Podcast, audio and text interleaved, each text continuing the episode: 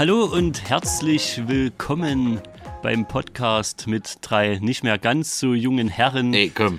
die Alter. auszogen, das Fürchten zu lernen. Und ich glaube, wir haben es ganz gut geschafft. Mein Name ist Vincent und ich bin hier mit Stefan und Waldi. Ich mache nicht nochmal den Fehler wie neulich und sage Okay. Stefan und Stefan. Hallo, ich bin der Stefan. Grüßt euch. Hallo, Waldi hier. Grüße. Und ja, wir haben das Fürchten gelernt und wollen euch jetzt das Fürchten lehren. In unserem äh, Halloween Special Podcast. Äh, wir haben die Popkultur durchforstet und haben jeder so in, auf jeden Fall so ein Must-Watch, Must-Read, Must-What auch immer ihr machen solltet, äh, um euch auf Halloween einzustimmen oder Halloween zu zelebrieren.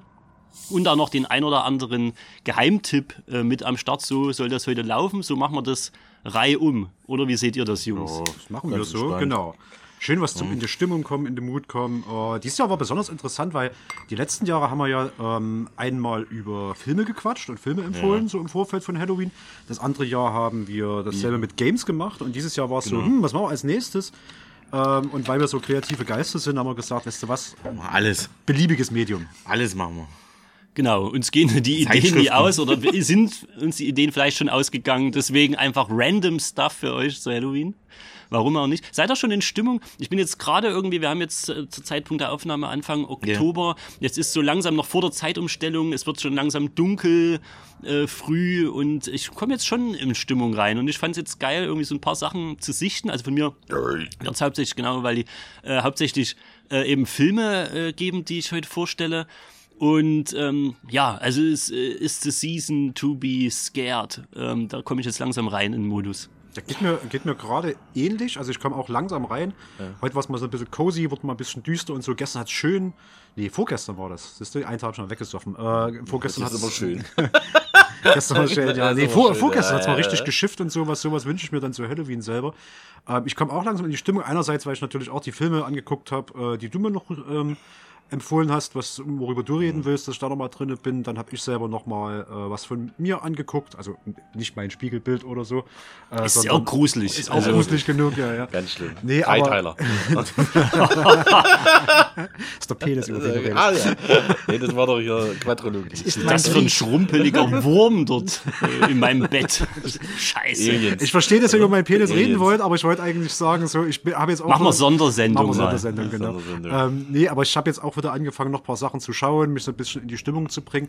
Ähm, noch ist zu freundlich draußen, also so richtig geil ist nee, aber ein paar ähm, Blätter liegen schon unten. Es, es kommt so langsam. Also ich glaube, zu dem Zeitpunkt, bis ich das hier fertig geschnitten habe und ihr das da draußen hören könnt, ähm, sind wir alle voll in der Stimmung. Hoffe ich doch, wenn ihr kommt, ist spätestens mit dieser Folge. Wie ist bei dir, Waldi?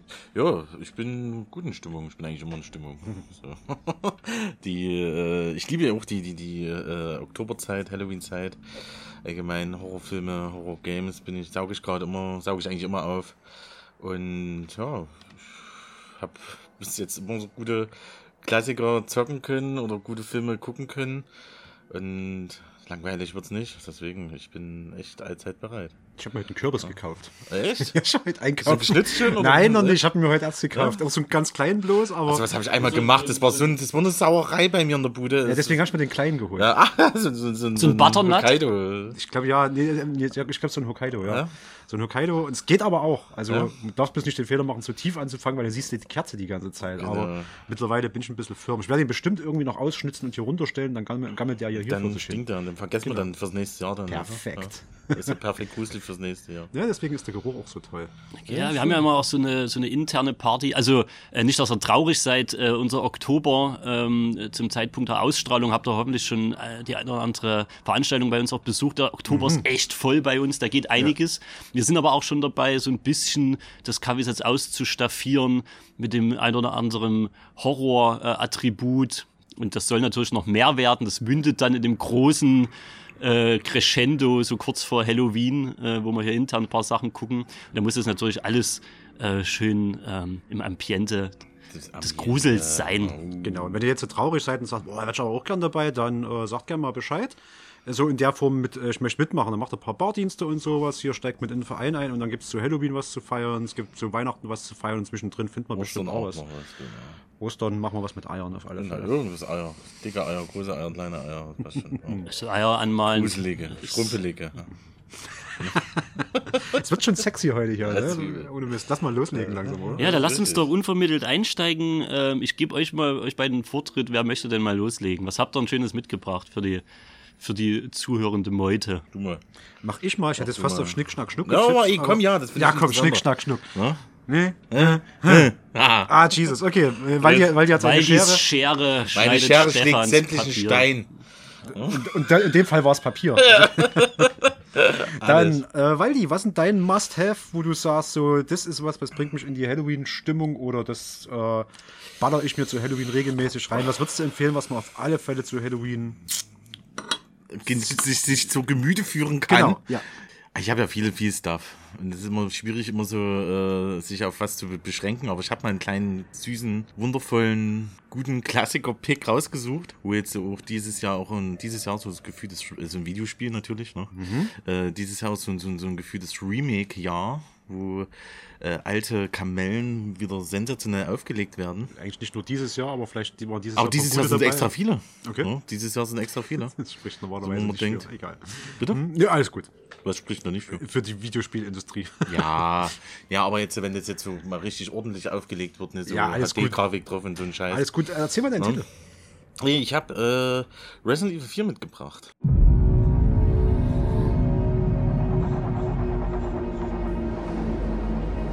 You're here looking for someone? Maybe some missing senorita? Ashley, where are you?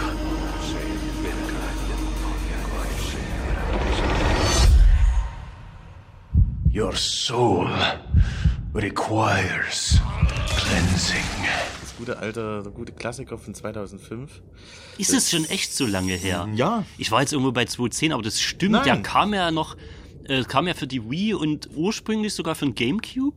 Das ist ursprünglich, zuerst kam es von Gamecube raus Mhm. und ja, es war 2005, ich glaube im April, ja, April 2005 und später kam das dann im Oktober, kam das nochmal für die PlayStation 2 raus. Im Oktober? Sollte auch eigentlich Nintendo exklusiv sein, aber ging dann doch irgendwie mit der Rechten nicht so und zum Glück konnte Capcom, ne, der auch Publisher und äh, Entwickler dann natürlich auch ist, Mhm. ne, die dann das, äh, dieses Game dann in verschiedenen Plattformen rausgeknallt haben.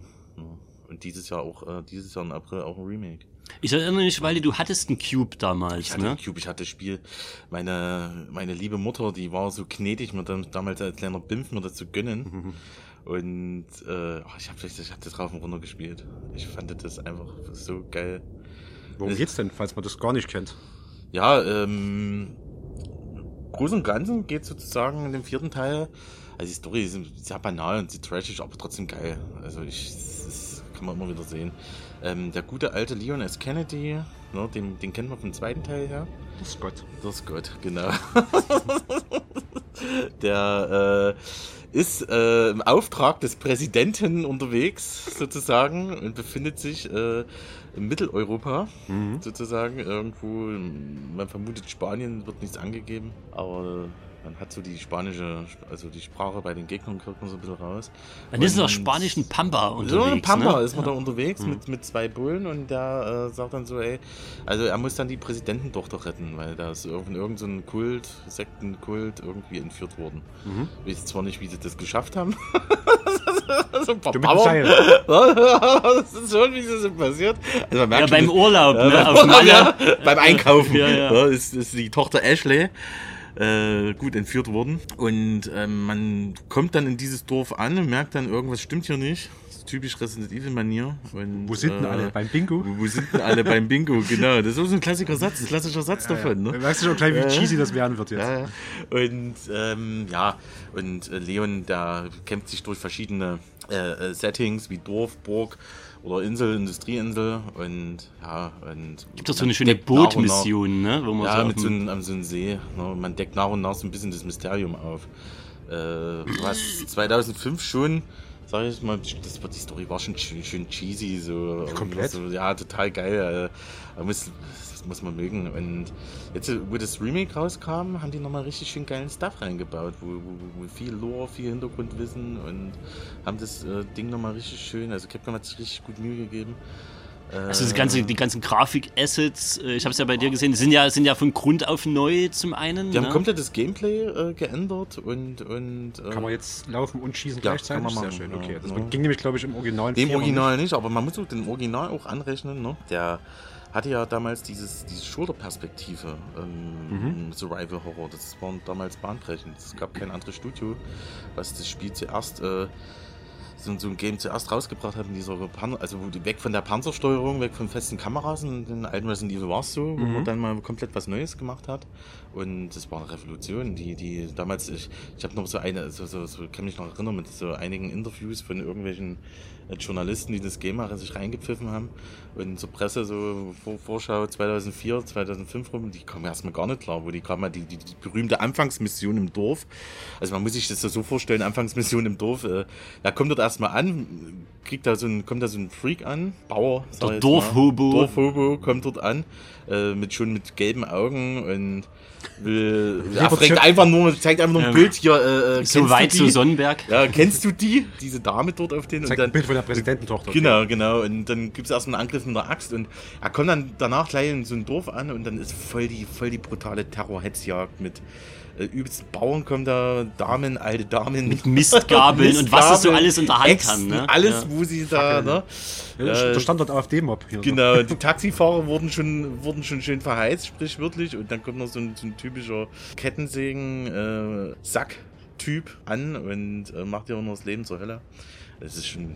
Ich kann mich nur erinnern, dass ich mich am Anfang, also weil du den wütenden Dorfmob Ja, wirklich ja, ja. gleich irgendwie so um dich rum hast. Also Total. das ist so, du, du gehst erst am Anfang durch so ein Wäldchen und Ja. da findest du ein bisschen Munition und so und das ist alles schon irgendwie strange und in diesem Dorf dann ist plötzlich, geht's dann richtig ab und du bist in völliger Panik erstmal. Du, bist ja wirst völlig total überfordert. bedrängt.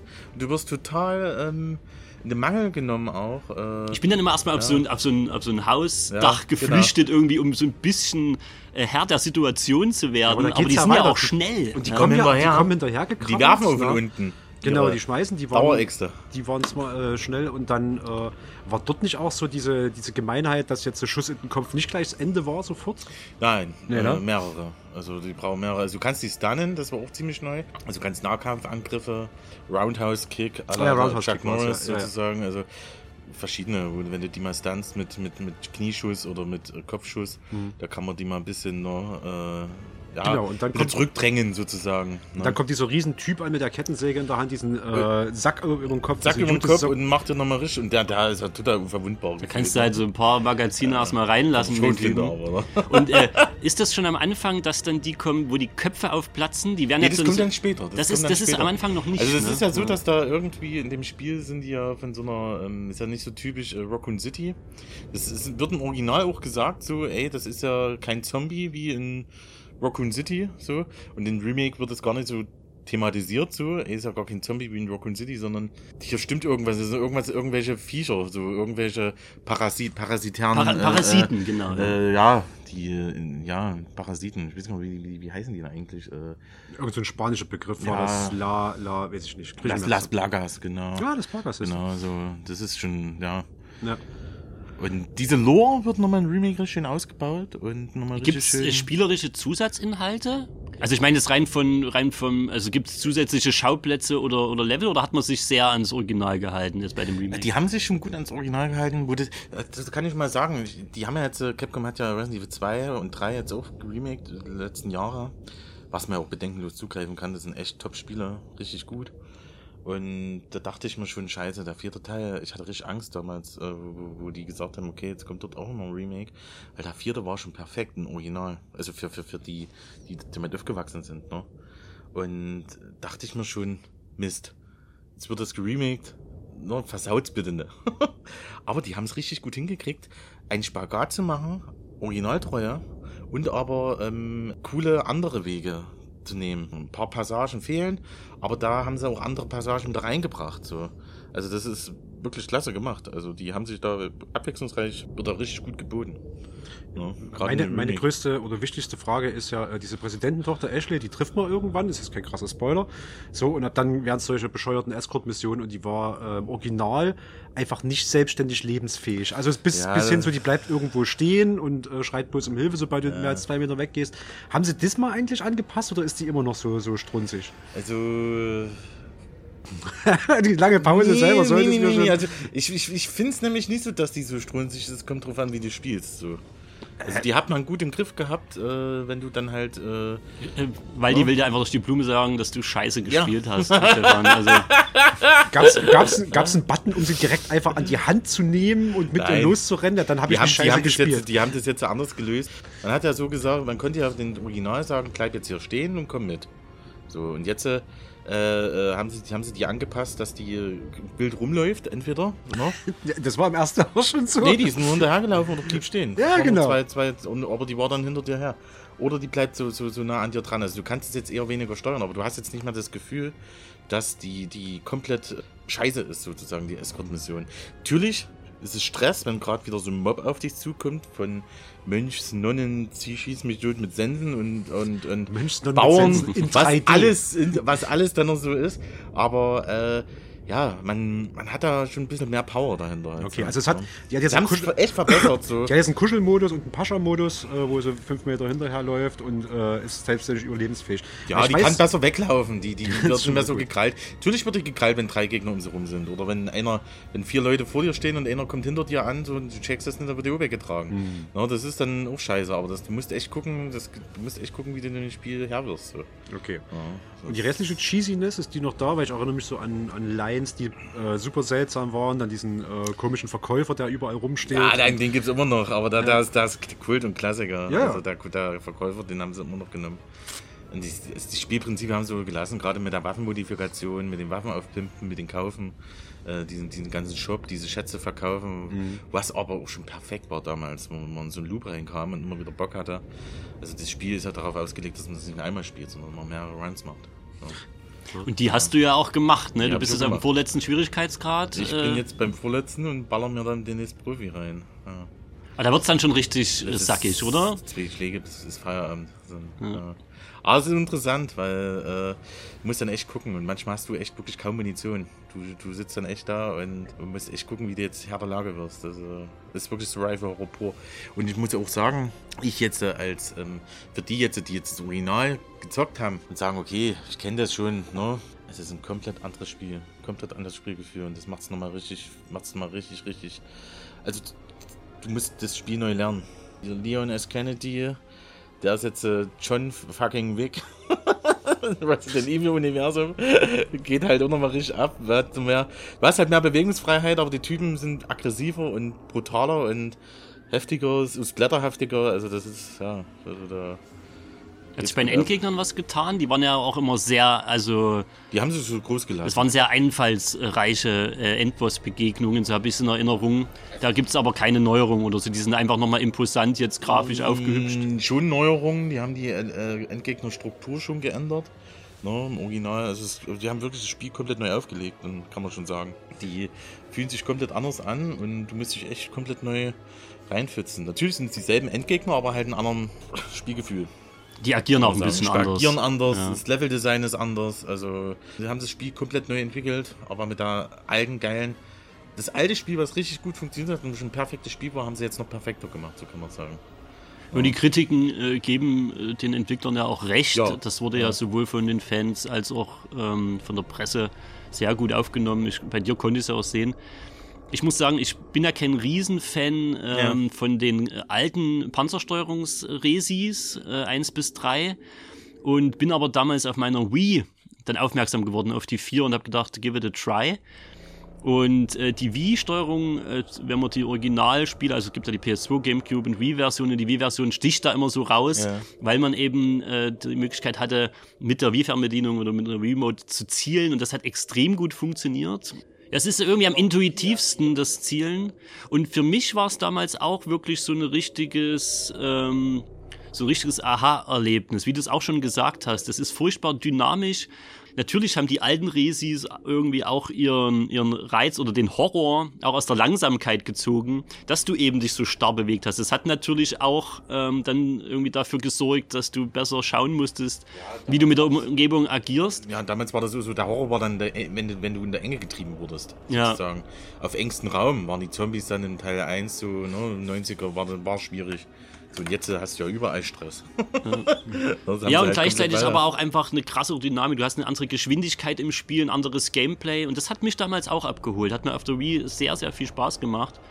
Ähm, ich würde es wahrscheinlich auch nochmal zocken, aber an, aus Ermangelung an einer aktuellen Konsole, ich bin noch in der PS4-Ära hängen geblieben, wird es wahrscheinlich so schnell nix. Aber ich bin ja auch nicht so der, der Power-Gamer wie du. Nee, Gibt's, äh, also, gibt's irgendwas, wo du sagst, okay, das ist deswegen super besonders für Halloween geeignet oder bringt mich super besonders in die Stimmung und deswegen empfehle ich es? Wo ist so dieser, also hast du so ein Halloween-Link dazu? Na, Halloween Link jetzt nicht so, also meinst du eher so Grusel, Gruselding, das ist das ist auch gruselig. Ja. Irgendwas, was in Stimmung bringt. Ja, natürlich bringt das, das, gesamte Spiel bringt eine Stimmung. Das ist scheiße düster, das ist äh, sehr ähm, original wie Remake, ne? Ist sehr dunkel. Äh, Schauplätze sind echt gruselig, die, die Gegner sind wirklich ekelhaft. Mhm. Ne? Es ist ein guter Gore-Faktor mit drin. Das Spiel hat alles. Ne? Äh, Perspektivwechsel, Wetterdynamik, Nacht, Schatten etc. all- Alles geht mit rein. Und also ich sag mal immer so, wenn man das Spiel zockt und selber innerlich ruhig bleibt, das geht bei dem Game nicht. Also wer da ruhig bleibt, nee, das, da wird's nicht schaffen. Das ist da dein Puls treibt hoch. Das ist, ist einfach so. Mhm. Und du kriegst Angst, Terrorangst einfach, dieses massive. Weil, weil die braucht den Terror und die Stresse. 180 Puls zu Halloween. Ja, es ist einfach Stress und Grusel, Jumpscares ohne Ende. Also, Jumpscares hat das Spiel auch gut, ne? aber du bist die ganze Zeit unter, unter, schön unter Strom. Und das ist guter Horror, das guter Survival-Horror. Das ist das, was das Resident Evil 4 auch ausmacht. Oder die, die anderen Teile jetzt nicht mehr so hinkamen. Ja, ich habe es immer äh, auch so empfunden, dass das ein guter Take äh, zu solchen Zombie-Horror war. Also war in den Spielen vorher natürlich auch, klar. Ähm, aber bei der 4 hatte ich das erste Mal gerade in diesem Dorf am Anfang so diesen Eindruck, jetzt wirklich überrannt zu werden von Horden, was die vorherigen Spiele technisch, glaube ich, auch einfach nicht, nicht gepackt haben. Ne? Also am ehesten vergleichbar mit halt hier, äh, ja, Zombie-Film, klassischen Zombie-Film, ehrlich gesagt. Ne? Ja. Ja, und das war ja auch zu einem Zeitpunkt, wo sich das ganze Zombie-Genre oder die Darstellung von Zombies so ein bisschen gewandelt hat. Also diese, diese schnellen Parasiten-Zombies, die man plötzlich nicht mehr Zombies genannt hat, wie in 28 Days zum Beispiel, wo, so eine, wo so eine Virenepidemie dafür gesorgt hat, dass einfach so untote, unglaublich agile Zombies plötzlich kamen. Und das hat man ja, ja auch.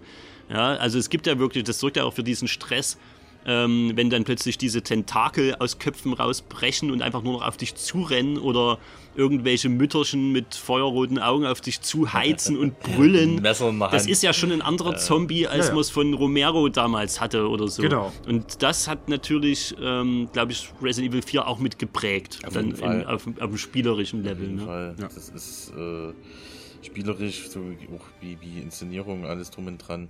Also nicht nur ein gutes Horror-Game, sondern ein ins- gutes Game auch, all also, around. Ja, schön all around.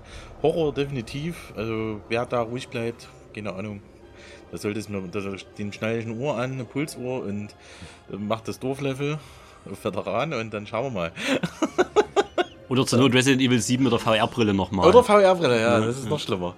Ja. Das die- übrigens auch vom VR geht die- für PlayStation 5. Die 4 geht auch, ne? Auf als. Uh, Geht auch im VR. Ich und hab grad das Zugriff. Ist, und das ist äh, äh, wirklich ekelhaft. Also da, da sage ich mir auch, okay, das würde ich sogar mal ausprobieren, weil ich habe mal die 7 auch ausprobiert. ja. Das ist wirklich komplett Das ist mies. Also Resident Evil auf- in der Ah, die 4, da VR-Brille. bist du nur hier, ho, ho, ho, links, rechts, geradeaus.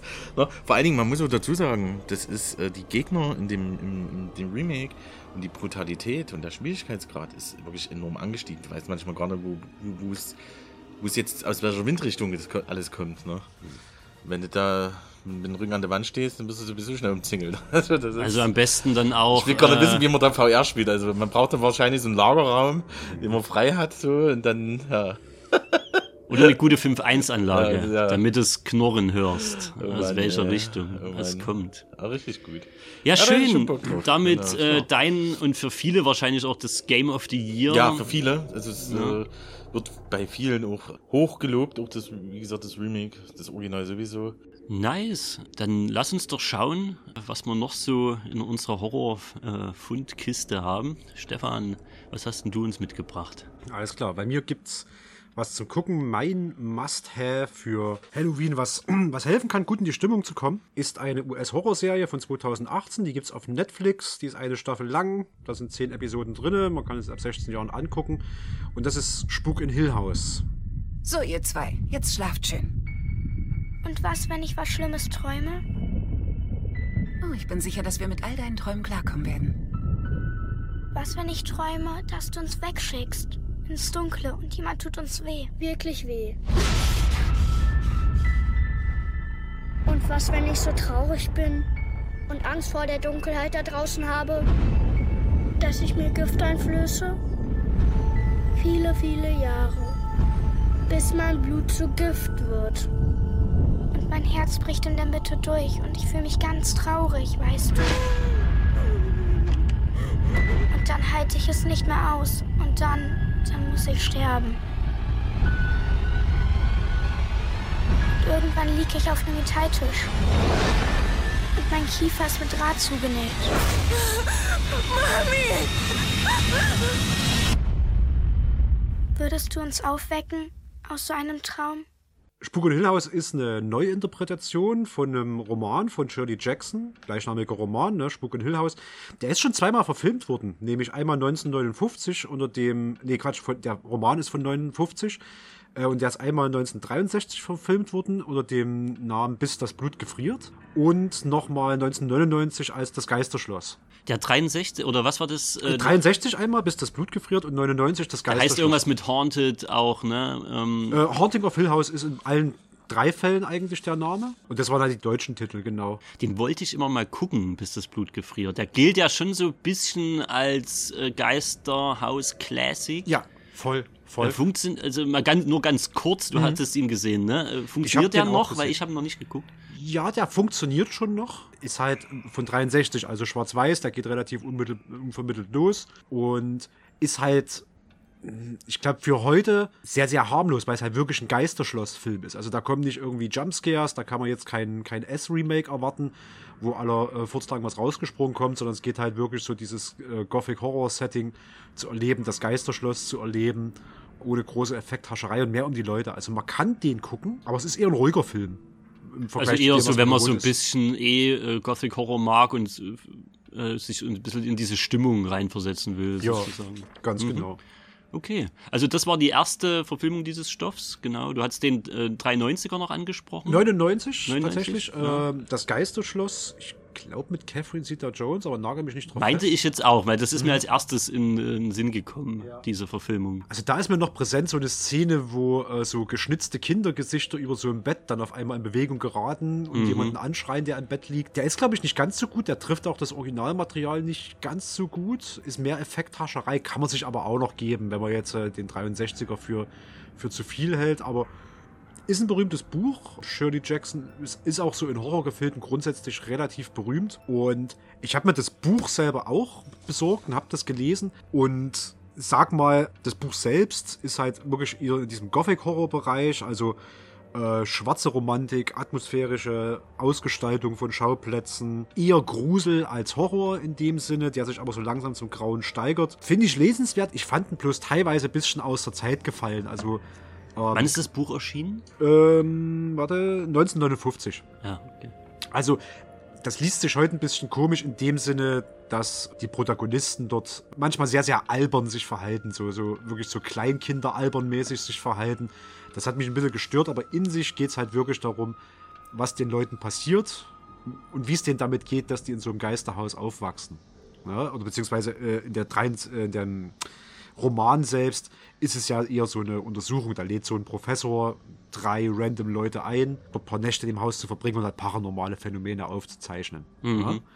Und die Serie selbst Klappentext ist so, in Rückblenden stellt sich eine zersplitterte Familie den gruseligen Erinnerungen an ihr altes Zuhause und den schrecklichen Erlebnissen, die sie daraus vertrieben. Und ich finde die sehr gut gemacht, weil die halt nicht diesen Bu erschreck dich jetzt so Horror fahren, wie zum Beispiel, ja, ich fühle jetzt mal so die, die letzte S-Verfilmung an.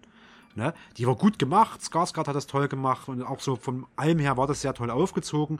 Aber was mich daran voll immer genervt hat, war, äh, es gab so eine anschwellende Musik, sodass auch wirklich der letzte Vollidiot erklärt bekommen hat, jetzt passiert gleich was Gruseliges und dann kommt Pennywise und dann sind alle so, wuh, und jetzt, also du hast halt wirklich angesagt gekriegt, jetzt musst du dich gruseln. Ja, und das wurde so übertrieben. Ja, ich ja. habe wirklich nichts gegen einen guten Jumpscare. Ich finde das geil, wenn ich auch mal im Sitz versinken kann. Aber das stimmt. Bei S äh, war das krass. Und ich habe ja die Serie auch gesehen. Und die war natürlich äh, was ganz anderes. Hat, die hat mich auch wirklich sehr überrascht. Aber Ja. ich äh, möchte ich gerne noch, trotzdem noch kurz weiter ausführen lassen. Die Serie selbst läuft ruhiger ab. Es ist halt wenig Jumpscare. Es sind gruselige Sachen dabei. Es ist wenig Jumpscare. Sondern es geht mehr darum, wie geht's den Leuten, was passiert mit denen, was macht, man, macht, macht das mit denen, in so einem Spukhaus zu leben oder gelebt zu haben. Es gibt so einen so einen Anfangssatz, äh, der so diese Atmosphäre so ein bisschen, bisschen einfängt. Ich hau den einfach mal raus. No live organism can continue to exist sanely under conditions of absolute reality. Even larks and katydids are supposed by some to dream. Hill House, not sane, stood by itself against its hills, holding darkness within. It had stood so for a hundred years before my family moved in, and might stand a hundred more. Within, walls stood upright, bricks met neatly, floors were firm. Silence lay steadily against the wood and stone of Hill House, and whatever walked there walked alone. Es gibt so eine Stimmung. Es gibt so, also du hast halt sofort so ein Spukhaus, so ein klassisches Spukhaus mit Ostflügel, Westflügel, so einem Turmzimmer und sowas irgendwie vor den Augen. Und das ist wunderbar eingefangen in diese Serie. Und die Serie selber dreht sich um eine Familie, die Familie Crane, die dort einzieht und das so Hausflipper-mäßig äh, neu machen will. Das ist das letzte große Haus, da haben sie genügend Geld zusammen, ihr eigenes Haus zu bauen, sich zur Ruhe zu setzen.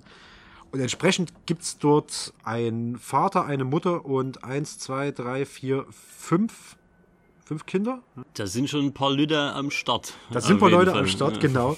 Ähm, und es springt auch immer zwischen der Gegenwart, wo die Kinder erwachsen sind, und äh, der Vergangenheit, wo die Kinder jung sind. Das, und das ist übrigens das, was wirklich den Reiz der Serie ausmacht, was die so besonders macht. Ich glaube, die Kindheit in dem Haus spielt, Ja. muss in den 90ern ungefähr spielen. Wobei das natürlich alles so ein bisschen aus der Zeit gefallen ist, weil dieses ganze Haus natürlich so alt ist irgendwie. Und genau, der, der Rest spielt ja in der Gegenwart sozusagen. Die Serie ist 2018 oder so rausgekommen. Und in dieser Gegenwart äh, sieht man dann auch immer wieder in Vorblenden, wie die heute drauf sind. Ja. Und wo es hingeht, genau. Also die Familie besteht aus einem Vater, dem Hugh Crane. Es wird eingeleitet von Stephen Crane, der Autor geworden ist später und Bücher schreibt über paranormale Phänomene. Es gibt eine Shirley Crane, die ist Bestatterin geworden.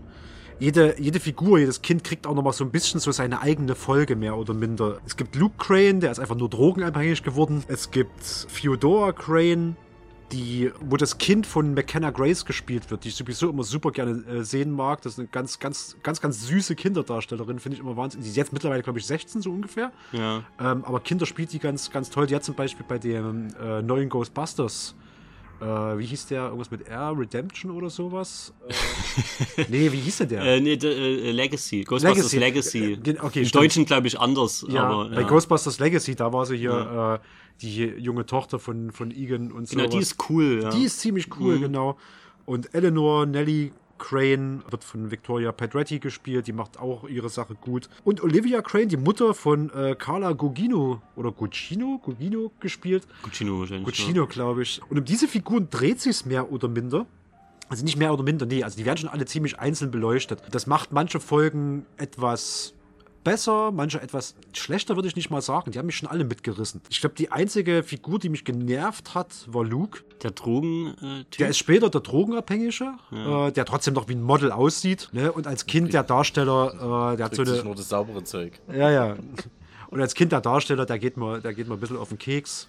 Ähm, aber ey, wenn mir einer von fünf Kinderdarstellern auf den Keks geht, ist das schon mal eine. das eine ist ein gute guter Wertung. Schnitt. Das ist ein sehr guter Schnitt. Also das muss man erstmal schaffen.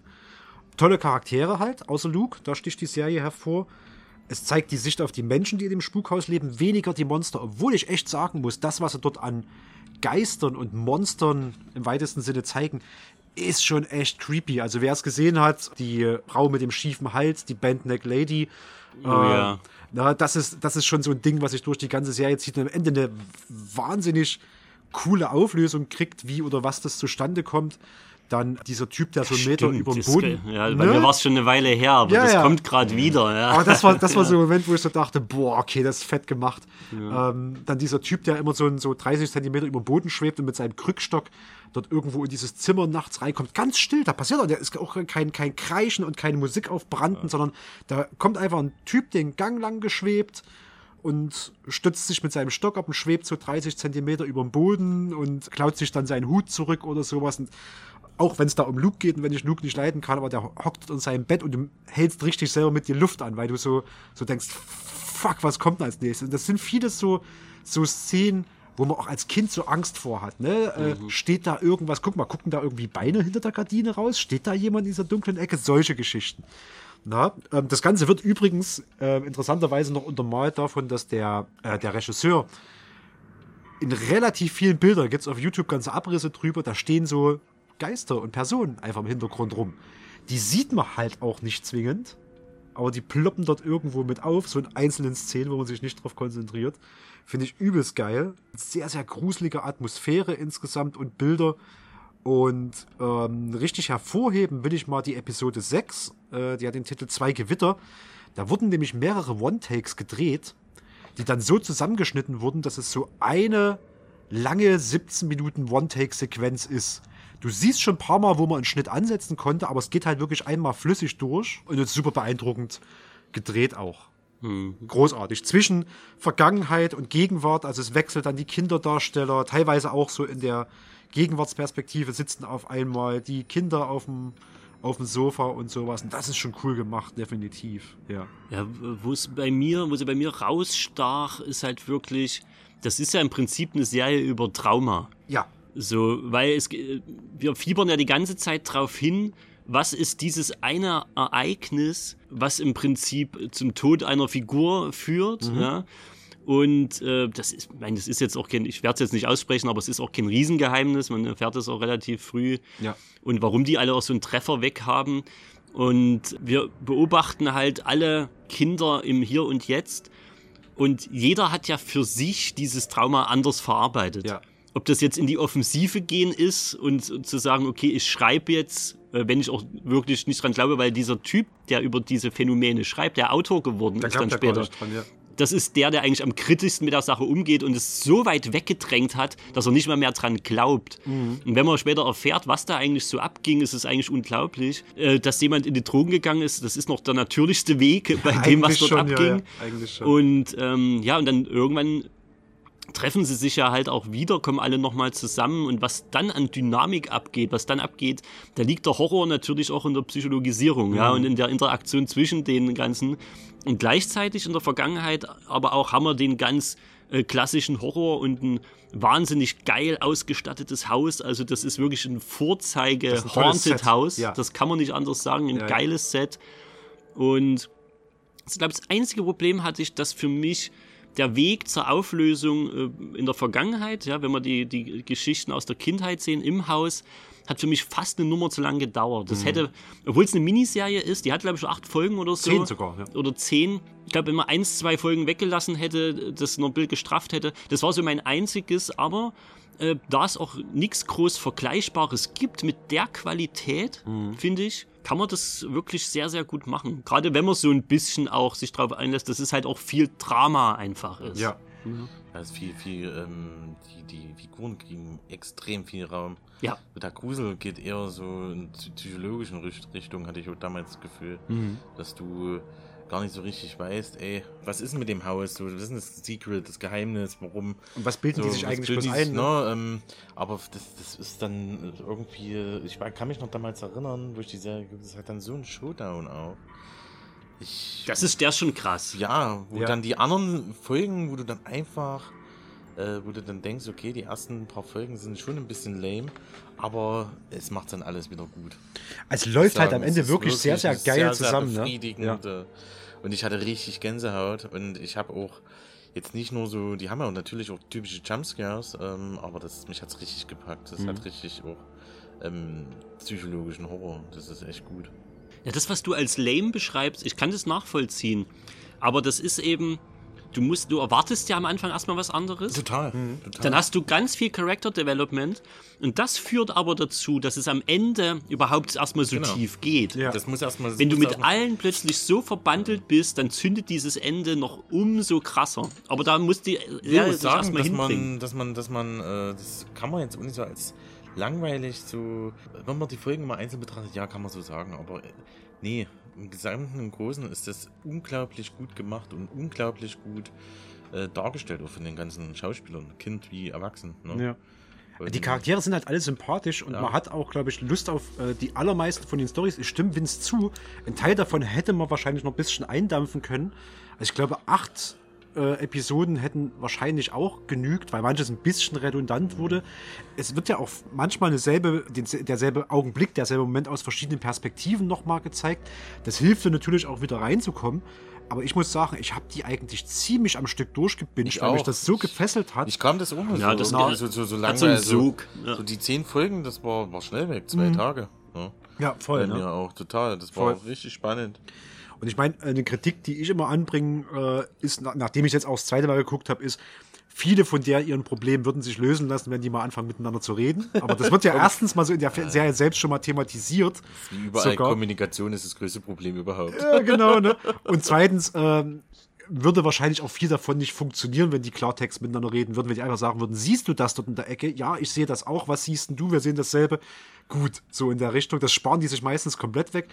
Und es sind halt so äh, Rich White People Problems im Großen und Ganzen. Also OC selbst, selbst, California, selbst ähm, der, selbst der äh, Drogensüchtige äh, sieht halt noch komplett modelhaft aus. Also da sind keine Zähne mit angegriffen, da wird keine Haut irgendwie schlechter. Ne? Also der ist noch in den stylischsten Klamotten unterwegs. Also, ne, dass, dass der mal ein blaues Auge noch Er hat halt so ein paar Augenringe, das sieht bestenfalls so aus wie ich, äh, als ich sechs Monate, äh, sechs Monate Papa war, so die ersten sechs Monate, so ein bisschen, ne? Äh, die, die, die Säuglingstränensäcke. Genau. Äh, Viel mehr ist da nicht. Aber ist, äh, trotzdem ähm, ist eine sehr gute Glaubwürdigkeit im Schauspiel drin. Also da fällt eigentlich keiner für mich viel da so richtig raus. Die haben das schon geil gemacht und das war auch wichtig, weil du hast extrem viel Dialog einfach in der Serie und dann äh, muss, das, muss das funktionieren. Das hat Hat schön gepasst. Ja. Also warum das für mich so ein Pick ist, der auf Halloween vorbereitet, äh, der für Halloween gut geeignet ist, erstmal die Stimmung selbst ist halt wirklich das Haunted House Setting, wirklich das Klassische, was man sich vorstellt, wenn man an so ein Spukhaus denkt. Es hat tolle Szenen, die wirklich so einen Grusel aufbauen, also so wie bei Shining, so ein schleichender Grusel, der hinten raus zu so einem Grauen äh, immer wieder wird, aber kein so ein Huibu äh, Jumpscare abgefeiere. Also es ist keine, keine Geisterbahn, durch die man durchgeschleust wird, sondern das baut sich halt auch langsam auf. Der überzeugt halt nicht nur auf der Horrorebene, sondern auch durch diese tollen Figuren. Und ich fand den halt auch so binge-würdig. Ne? Also ich wollte es dann weiter gucken. Das zum einen. Deswegen wirklich so eine, so eine Empfehlung für Halloween-Stimmung, für Gruselstimmung, für Haunted House-Stimmung. Ähm, und weil du gerade sagtest, Fortsetzung, ich habe das so unter Fortsetzung, Schrägstrich Empfehlungen zusammengepackt. Und da will ich mal äh, einfach eine Lanze brechen und sagen, generell dieses ganze Portfolio von Mike Flanagan, das ist der, der für Spuk in Hill House äh, Idee hatte, Drehbuch geschrieben hatte, Regie geführt hat. Der tobt sich einmal komplett auf Netflix aus. Das heißt, wenn ihr eh einen Netflix-Zugang habt, könnt ihr nahezu alles von dem gucken. Es gab noch die äh, Fortsetzung in Anführungsstrichen äh, Spuk in Bly Manor von 2020. Basiert auch auf einer Novelle von Henry James, nämlich Turn of the Screw. Die habe ich nicht gelesen. Ähm, aber ich fand Spuk in Bly Manor weniger gruselig. Dafür hatte das irgendwie eine ganz, ganz tolle äh, und sehr tragische Love Story, die dort mitschwang. Also wem, wem Spuk in Hill House gefallen hat und wer denn das, das Drama-Element darin mochte, Spuk in Bly Manor macht ja absolut nichts falsch, fand ich. 2021 hat er dann Midnight Mass. Ach, das ist gedreht. auch von ihm. Das Ja, ist ja, auch das- von ihm. Das ist nämlich das Überraschende. So viele geile Sachen sind von dem. Midnight Mass kann man zusammenfassen unter, das ist der Stephen King-Roman, äh, den Stephen King nie geschrieben hat. Mhm. Da geht es um eine kleine Insel, da geht es um äh, religiöse Sachen, da geht es um Vampire, aber in einer Welt, in der keine Vampire existieren. Äh, auch sehenswert. Außerdem, das muss ich mal noch mit draufpacken, war so ein Einzelding von 2017, äh, eine King-Verfilmung, das Spiel. Der ging auch, das war auch Netflix. Stimmt, und der gi- ging so ein bisschen unter. Der ging ein bisschen Der wurde unter. hoch gelobt, Ja. aber den kennt kaum Das war, war einer. das das, wo die, Gebt die, euch die den- ange, angekettet sind? Genau, also äh, in das So, Spiel geht es darum, oder Mann- Game heißt das, glaube ich. Äh, Geralds Game heißt das, glaube ich, da, eine eingeschlafene Ehe geht in so eine, so eine Waldhütte rein, also wirklich abgelegen, remote. Und die wollen ihre, ihre Ehe durch so Sexgames ein bisschen auf, äh, aufleben lassen das nochmal. sagen, genau. Ne? Aufpoppen lassen. Aufpoppen lassen. Wollte So, ich gerade sagen, genau. und sie wird schön mit Handschellen, auch original, wo ich nicht einfach raus. im Wald. Ne? Das bringt's. Schön ans Bett gefesselt äh, und dann ist kein Spoiler. Dann kriegt der Typ einen Herzinfarkt und stirbt. Und sie ist dort. Kein Schwein weiß, dass die dort sind. Äh, und das war als, als Buch selber, ich habe es als Buch gelesen, fand ich es irre intensiv. Als Film ist es gut umgesetzt, sehr gut umgesetzt. Ähm, was das so psychologisch auch mit der Macht, wie sie dort angekettet ist. Und ja, auch dort Carla Guccino, da findet man sie wieder. Das ist so ein Bunch, der um Mike Flanagan rumtanzt. Und, äh, wenn ich das nenne, werden viele sagen, was auch von dem, äh, von 2019 Dr. Sleeps Erwachen, die Shining-Fortsetzung. Auch von Mike Flanagan. Aber der ist schon immer in dem Metier unterwegs, ne? Das ist ja krass. Ja, irgendwie schon. der Irgendwie schon. alles Also- zusammen, das habe ich, ja, habe ich überhaupt nicht auf dem Schirm gehabt, dass Nee. das so ein. Und das ist das, ist das ist. weswegen ich sage, äh, sucht nach Mike Flanagan, schaut euch dem sein Portfolio an. Da sind fast keine Querschüsse. Da ist erschreckenderweise wenig dabei, was wirklich so, so ganz groß, pompös aufgezogen ist.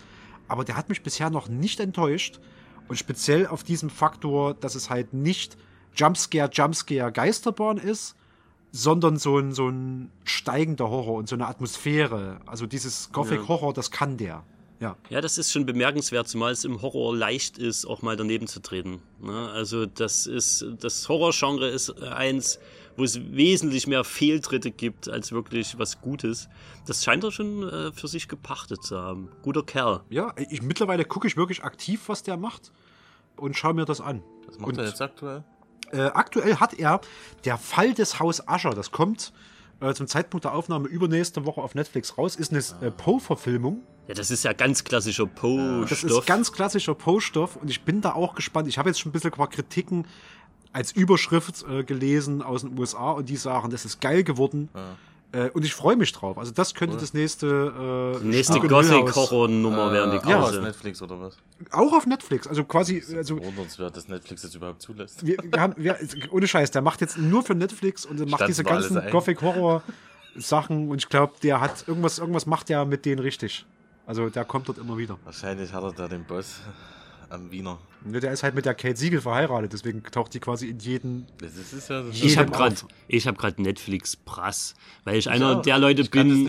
Ich habe einer der ich bin einer derjenigen, die viel zu spät jetzt mal äh, Mindhunter geguckt haben. Und ähm, Zum Kotzen. ich bin ich ja, ich bin jetzt bei der letzten Folge David Fincher, ne? Ja, ja. Sägen die David Fincher ab, sind Ey, die, sind die behindert, Alter, das ist, behindert. Das ist eine Sorry. der besten Ja. Serien, die ich ich überhaupt geguckt habe. Ist die geil? Und was man da noch, das Potenzial, das Potenzial. Liebe Hörer, eine Spoilerwarnung nachträglich an der Stelle, weil ich bin nämlich auch so irgendwie zwei, drei Folgen vor Ende und weiß, okay, jetzt brauche ich das nicht mehr weitergucken, wenn das scheinbar, scheinbar endet das relativ abrupt. Wir wollen es nicht wissen. Nein, ich habe einen Fall wird Nee, das endet abgeschlossen nicht noch. abrupt. Es wird das ist alles okay, aber man kö- könnte das Setting weiter, weiter ausführen, ausbauen. Ach so, okay. das, da das ist ja das Spannende. Wir wollen jetzt nicht weiter Nein, da ist kein Spoiler. Quatsch. Das ist aber, ne, das ist einfach, das, äh, die, die, die sensen alles ab, egal was ist. Ne? Deswegen, er, er bumst wahrscheinlich die Chefrieche. Kann sein. Äh, Er soll, also, ey, Mike, Aber er Mike, macht's gut. Mike, you go boy, you go boy. Also, keine Ahnung, wir können nur abtaggen oder so. alle, ja. Aber wenn du, wenn du weiter so einen Kram produzierst, bitte, äh, wir wechseln auch gern aus, kein Stress. Also ich, ich mag den, ähm, dann darf er weiter ficken. Ja, das war, das war mein elaboriertes, äh, mein elaborierter Beitrag, mein Must-See, wo ich sage, Spukhaus, äh, Gothic Horror, schön psychologisch reinkommen und sowas. meine Empfehlung. Jetzt bin ich aber noch gespannt, was bei Vince auf dem Must-Have-Bereich Ja, rumliegt. elaborieren, masturbieren, das ist unser Ding. Echauffieren. Echauffieren. Ich stelle mal was vor, was garantiert nicht auf Netflix ist. Das war nämlich jetzt erst im Kino. Vielleicht kommt es auch noch auf Netflix, keine Ahnung. äh, wir gehen von der Horrorserie zum Horrorfilm. Ich fand, wir waren in den letzten Jahren wieder ganz gut gesegnet. Es waren immer so ein paar Horror-Cherries dabei in den letzten Jahren. Smile hat mir zum Beispiel große Freude Oh gemacht. ja, fand ich auch sehr gut. Schon ähm, nachholen? Und für Schäm viele ist der Smile äh, diesen Jahres äh, Talk to Me. Hast du den Chat gesehen? Sie tun es heute Abend wieder. Nein, bitte.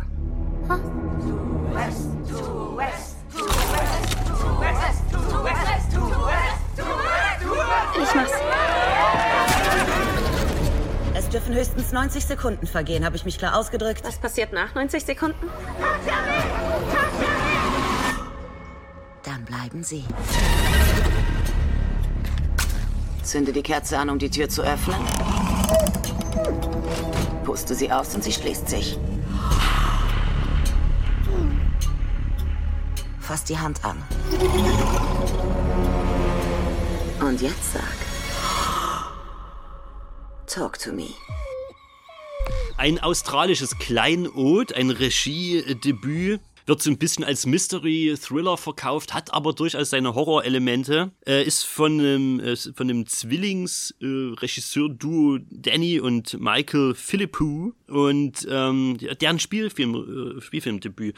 Die haben noch so einen YouTube-Kanal, der sagt mir selber nichts, habe ich jetzt bloß auf, auf, auf Wikipedia gelesen, Raka Raka. Ähm, dadurch sind die auch bekannt geworden. Und äh, Talk to Me. Äh, worum geht's? Äh, Im Zentrum steht eine 17-Jährige, äh, gespielt von Sophie Wild. Das ähm, ist die Mia. Und die ist in einem bisschen sehr wilden Freundeskreis. Naja, man kennt's, es ist halt so äh, Senior Year, ähm, High School, alles ein bisschen crazy drauf, alle überlegen, äh, was passiert dann nach dem, nach dem Homecoming und so. Und sie hat so ein paar äh, Freunde, die sind besonders crazy drauf. Die haben nämlich so eine einbalsamierte Hand gefunden, ja, wo man mal Hallo sagen kann. Und äh, es hieß, es vergipst, ja, die ist einbalsamiert und eingegipst, ja, die kann man so schön auf dem, äh, die, die steht von alleine auf ihrem, auf ihrem Stumpf, ja, die hat noch so einen kleinen Stumpf dran, so einen Unterarmstumpf. Wenn die eingegipst wäre, dann kannst du auch als Sextoy irgendwie so. Die könnte Wow, man. ich, das ja, war- das wird. Äh, aber so, guck mal, so dumm ist der Film. Den Gag hat der Film nicht aufgemacht. Nein, ja. alles gut. Also weil die hatten gesehen, äh, Stefan hat, du hast ja den Trailer gesehen und offensichtlich verkauft der Trailer ein bisschen äh, was Falsches. Ja. Ja, der Trailer hat mich abgeschreckt. Also für alle, die der, den der Trailer auch abgeschreckt hat, die der Trailer abgeschreckt hat, dann äh, versuche ich es euch mal ein bisschen schmackhaft zu machen. In jedem Fall ähm, ja, hat sie so zwei Kumpels, die so wilde Mutproben machen und das dann aufnehmen und irgendwie bei Snapchat so als 24 Stunden oder Stunden-Video dann hochposten für alle, die da Bock drauf haben. Mit dieser Hand, ähm, die soll von einer alten Hellseherin, so einer seance-gebenden alten Dame, man kennt sie aus vielen Horror-Tropes, ähm, stammen. Die wurde da irgendwann abgehackt und ähm, mit dieser Hand äh, kann man sozusagen ins Reich der Toten äh, blicken im wahrsten Sinne des Wortes. Und nun laufen diese Shows, ja, diese, ähm, diese Partys, wo man sich trifft, so ab, dass dann einer von den Jugendlichen äh, auf dem Stuhl richtig ähm, arretiert wird, festgeschnallt wird und äh, dass er sich nicht groß bewegen kann. Sextoy-Vibe ist da. Und ja, es geht, bisschen, es geht sexy weiter. Trotzdem, es Und man muss im Prinzip seine Hand in die Hand der toten Dame legen und dann eben sagen, talk to me. Ja, das ist so dieser Spruch. Und dann tut sich das äh, Tor zur Geisterwelt auf. Diejenigen, die im Stuhl sitzen, sehen dann jemand Verstorbenen und können ihn auch sozusagen in sich aufnehmen. Also erst sieht man ihn bloß, aber man kann auch sagen, ich meine, das muss man, irgendeinen anderen Spruch muss man noch sagen und dann fährt der Geist in einen. Ja, get, get, let, let me in. Ja, let So, me in oder so. Und genau. das heißt dann irgendwie, okay, die stoppen dann Lass die Uhr, man eine halbe Minute hält man es aus. Und alles darüber hinaus sorgt im Prinzip dafür, dass der Geist, ja, man weiß es eigentlich nicht genau, es ist noch nicht passiert, zumindest der Gruppe noch nicht. Und ähm, da machen die sich so ein bisschen einen Spaß draus. Was der ganze Film, oder was den ganzen Film dann auf eine andere Ebene nochmal hebt, dann, dann sind wir so ähnlich wie beim gerade besprochenen dass er schon sehr charakterzentriert ist. Okay. Das heißt, die Mia selbst, die hat eben zwei Jahre zuvor ihre Mutter verloren. Die hat noch einen jüngeren Bruder. Äh, zusammen leben sie mit dem, mit dem Vater. Nee, das stimmt gar nicht. Die ist immer bei der Freundin und äh, ist dort beim, beim Bruder. Also sie lebt zusammen mit ihrem Vater, den wir eher selten sehen. Der scheint doch einfach ein bisschen überfordert mit der ganzen Situation noch zu sein.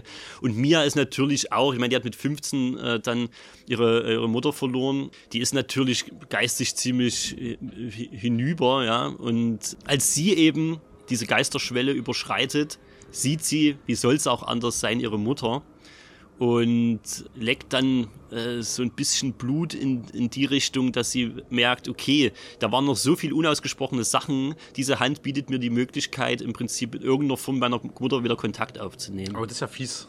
Ja. Dann kannst du quasi den ganzen Kram nachholen, wenn jemand so, so plötzlich Ja. entrissen wird. Kannst du jetzt so quasi nochmal ins Gespräch treten und so diesen, dieses klassische, äh, ich wollte dir noch so viel sagen, kannst du jetzt machen. Ja, und die Frage ist halt, ob das so eine gute Idee ist, vor Ja. allem wenn die Regeln dieses Spiels nach hinten raus gar nicht so klar sind.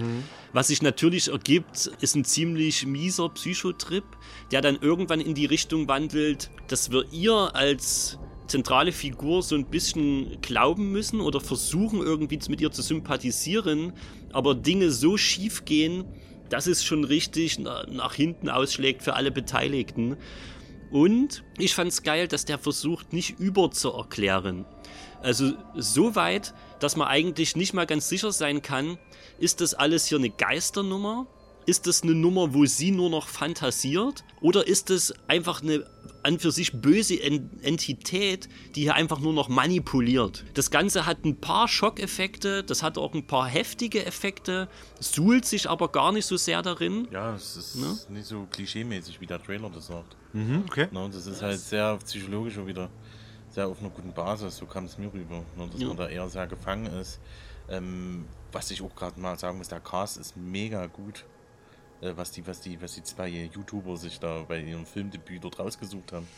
Mega guter Ja, man Cast. kennt natürlich gefühlt Niemanden. gar keinen dort. Nee, Ne? alles äh, australische junge SchauspielerInnen. Und äh, ja, die, die, die, das funktioniert, das ist richtig, richtig schön. Aber dann haben die, die haben diesen Trailer völlig verkackt, weil der Trailer Ja, hat auf mich, die, hat auf mich Ja. wirklich diese Wirkung entfaltet, wie halt dieses, dieses, ich will nicht jetzt so ein S-Bashing betreiben, aber das war halt so ein, so ein Paradebeispiel für, wie viele Jumpscares wollt ihr haben, ja. Und der Trailer war genauso geschnitten. Okay, jetzt habe ich wieder mehr Bock, ähm, Mhm. zumal das, was du erklärt hast, klingt auch wirklich eher ähnlich zu Spuk in Hill House mit diesen, wir machen auch ein bisschen Charakterporträt, wir gucken, was macht das mit den Leuten ähm, und halt wirklich diese Unsicherheit, ist es Realität oder bildest du es dir ein, das fand ich ganz interessant, ja. Und dieses, dieses Gruselige, nicht, in your face und jetzt musst du Angst haben, sondern dieses Nein, so, so, so Ja. ansteigender subtil. Horror, ja, genau. Ne, dieser Horror kommt eher, ähm, ähm, welche Ängste hat man, welche Probleme schleppt man mit sich rum, so, ja, Mhm. was ist unausgesprochen. Ja, und was macht es mit gut. jemandem, dann plötzlich die Mutter zu sehen, sich Ja. einzubilden oder wie auch immer? Ne? Und dann ist es natürlich sehr bitter, weil dieser Bruder von der besten Freundin, dieser Jüngere, der dann so ein bisschen, ne, der ist ja auch wirklich jünger und wird dann zu diesen Seancen auch mitgeschliffen.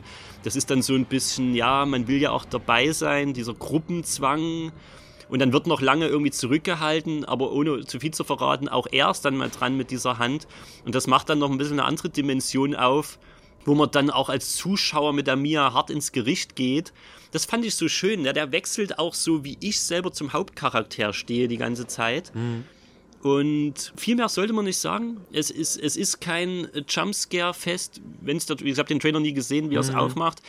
Man muss dazu sagen, diese äh, relativ günstig gedrehten Horrorfilme, die in, den letzten Jahren kamen, die so zu Kassenschlagern wurden, das ist natürlich für Verleih, Vertrieb und Produktionsfirma ein gefundenes Fressen. Weil wenn du halt ein paar hunderttausend Dollar reinlegst, ja, du kannst ja Effekte auch relativ gut, günstig und effektvoll sozusagen gestalten. Und dann rendert Millionen in den Film rein, äh, weil sie halt sagen, okay, da sind die, die Szene drin und das musst du dir geben. Ja. Ja. Smile war ja auch so ein Ding. Alles angefangen übrigens mit Paranormal Activity, der sagen, gefühlt das irgendwie ist Blair 50.000 Witch auch noch, gekostet genau, hat. Blair Witch ja, war war auch richtig paar tausend. Blair Witch hat eine unglaubliche Kampagne gestartet. Und seitdem sind solche Filme halt immer wieder eine große Verlockung. Und dann hat man halt auch mal schnell einen Trailer geschnitten, der viel zu viel oder das Falsche verspricht. Also eine, ich gebe einen Raten die, in, an, an die Hörer drinnen und äh, zwar keine Horrorfilm-Trailer angucken. Niemals. Ja, ich habe das auch gerade gelernt. Ich habe das auch ja gerade wieder gelernt. Ja, ja, weil der, Ja? also von Ja. dem, was, was Vince jetzt sagt, was du noch bestätigst oder sowas, der Trailer ist absoluter Murks. Also was du, was du sagst, das ist quasi so das Found Footage 2.0. Du musst, und das war ja das, was wir bei Horror übrigens immer schon gesagt haben, du musst gar nicht mal krass viel reinpumpen. Du musst dort kein Multimillionen äh, Marvel-Projekt abfeuern mit noch für Effekten. Du musst einfach eine geile Story erzählen. So, und die muss halt fesseln. Würdest du irgendwas sagen, was das Halloween-mäßig aufmacht, was in, in den Mut bringt? Ist das ein allgemeiner Tipp oder also warum, Nö. warum für Halloween-Stimmung? Ja, das Schöne ist, also so, ähm, ich, ich bin ja auch ein großer Freund von äh, Drag Me to Hell. Oh ja. Ähm, und äh, diese Geisterbeschwörungssachen, ähm, dieses Herbeischwören von En Entitäten, auch Hellraiser zum Beispiel. Mhm.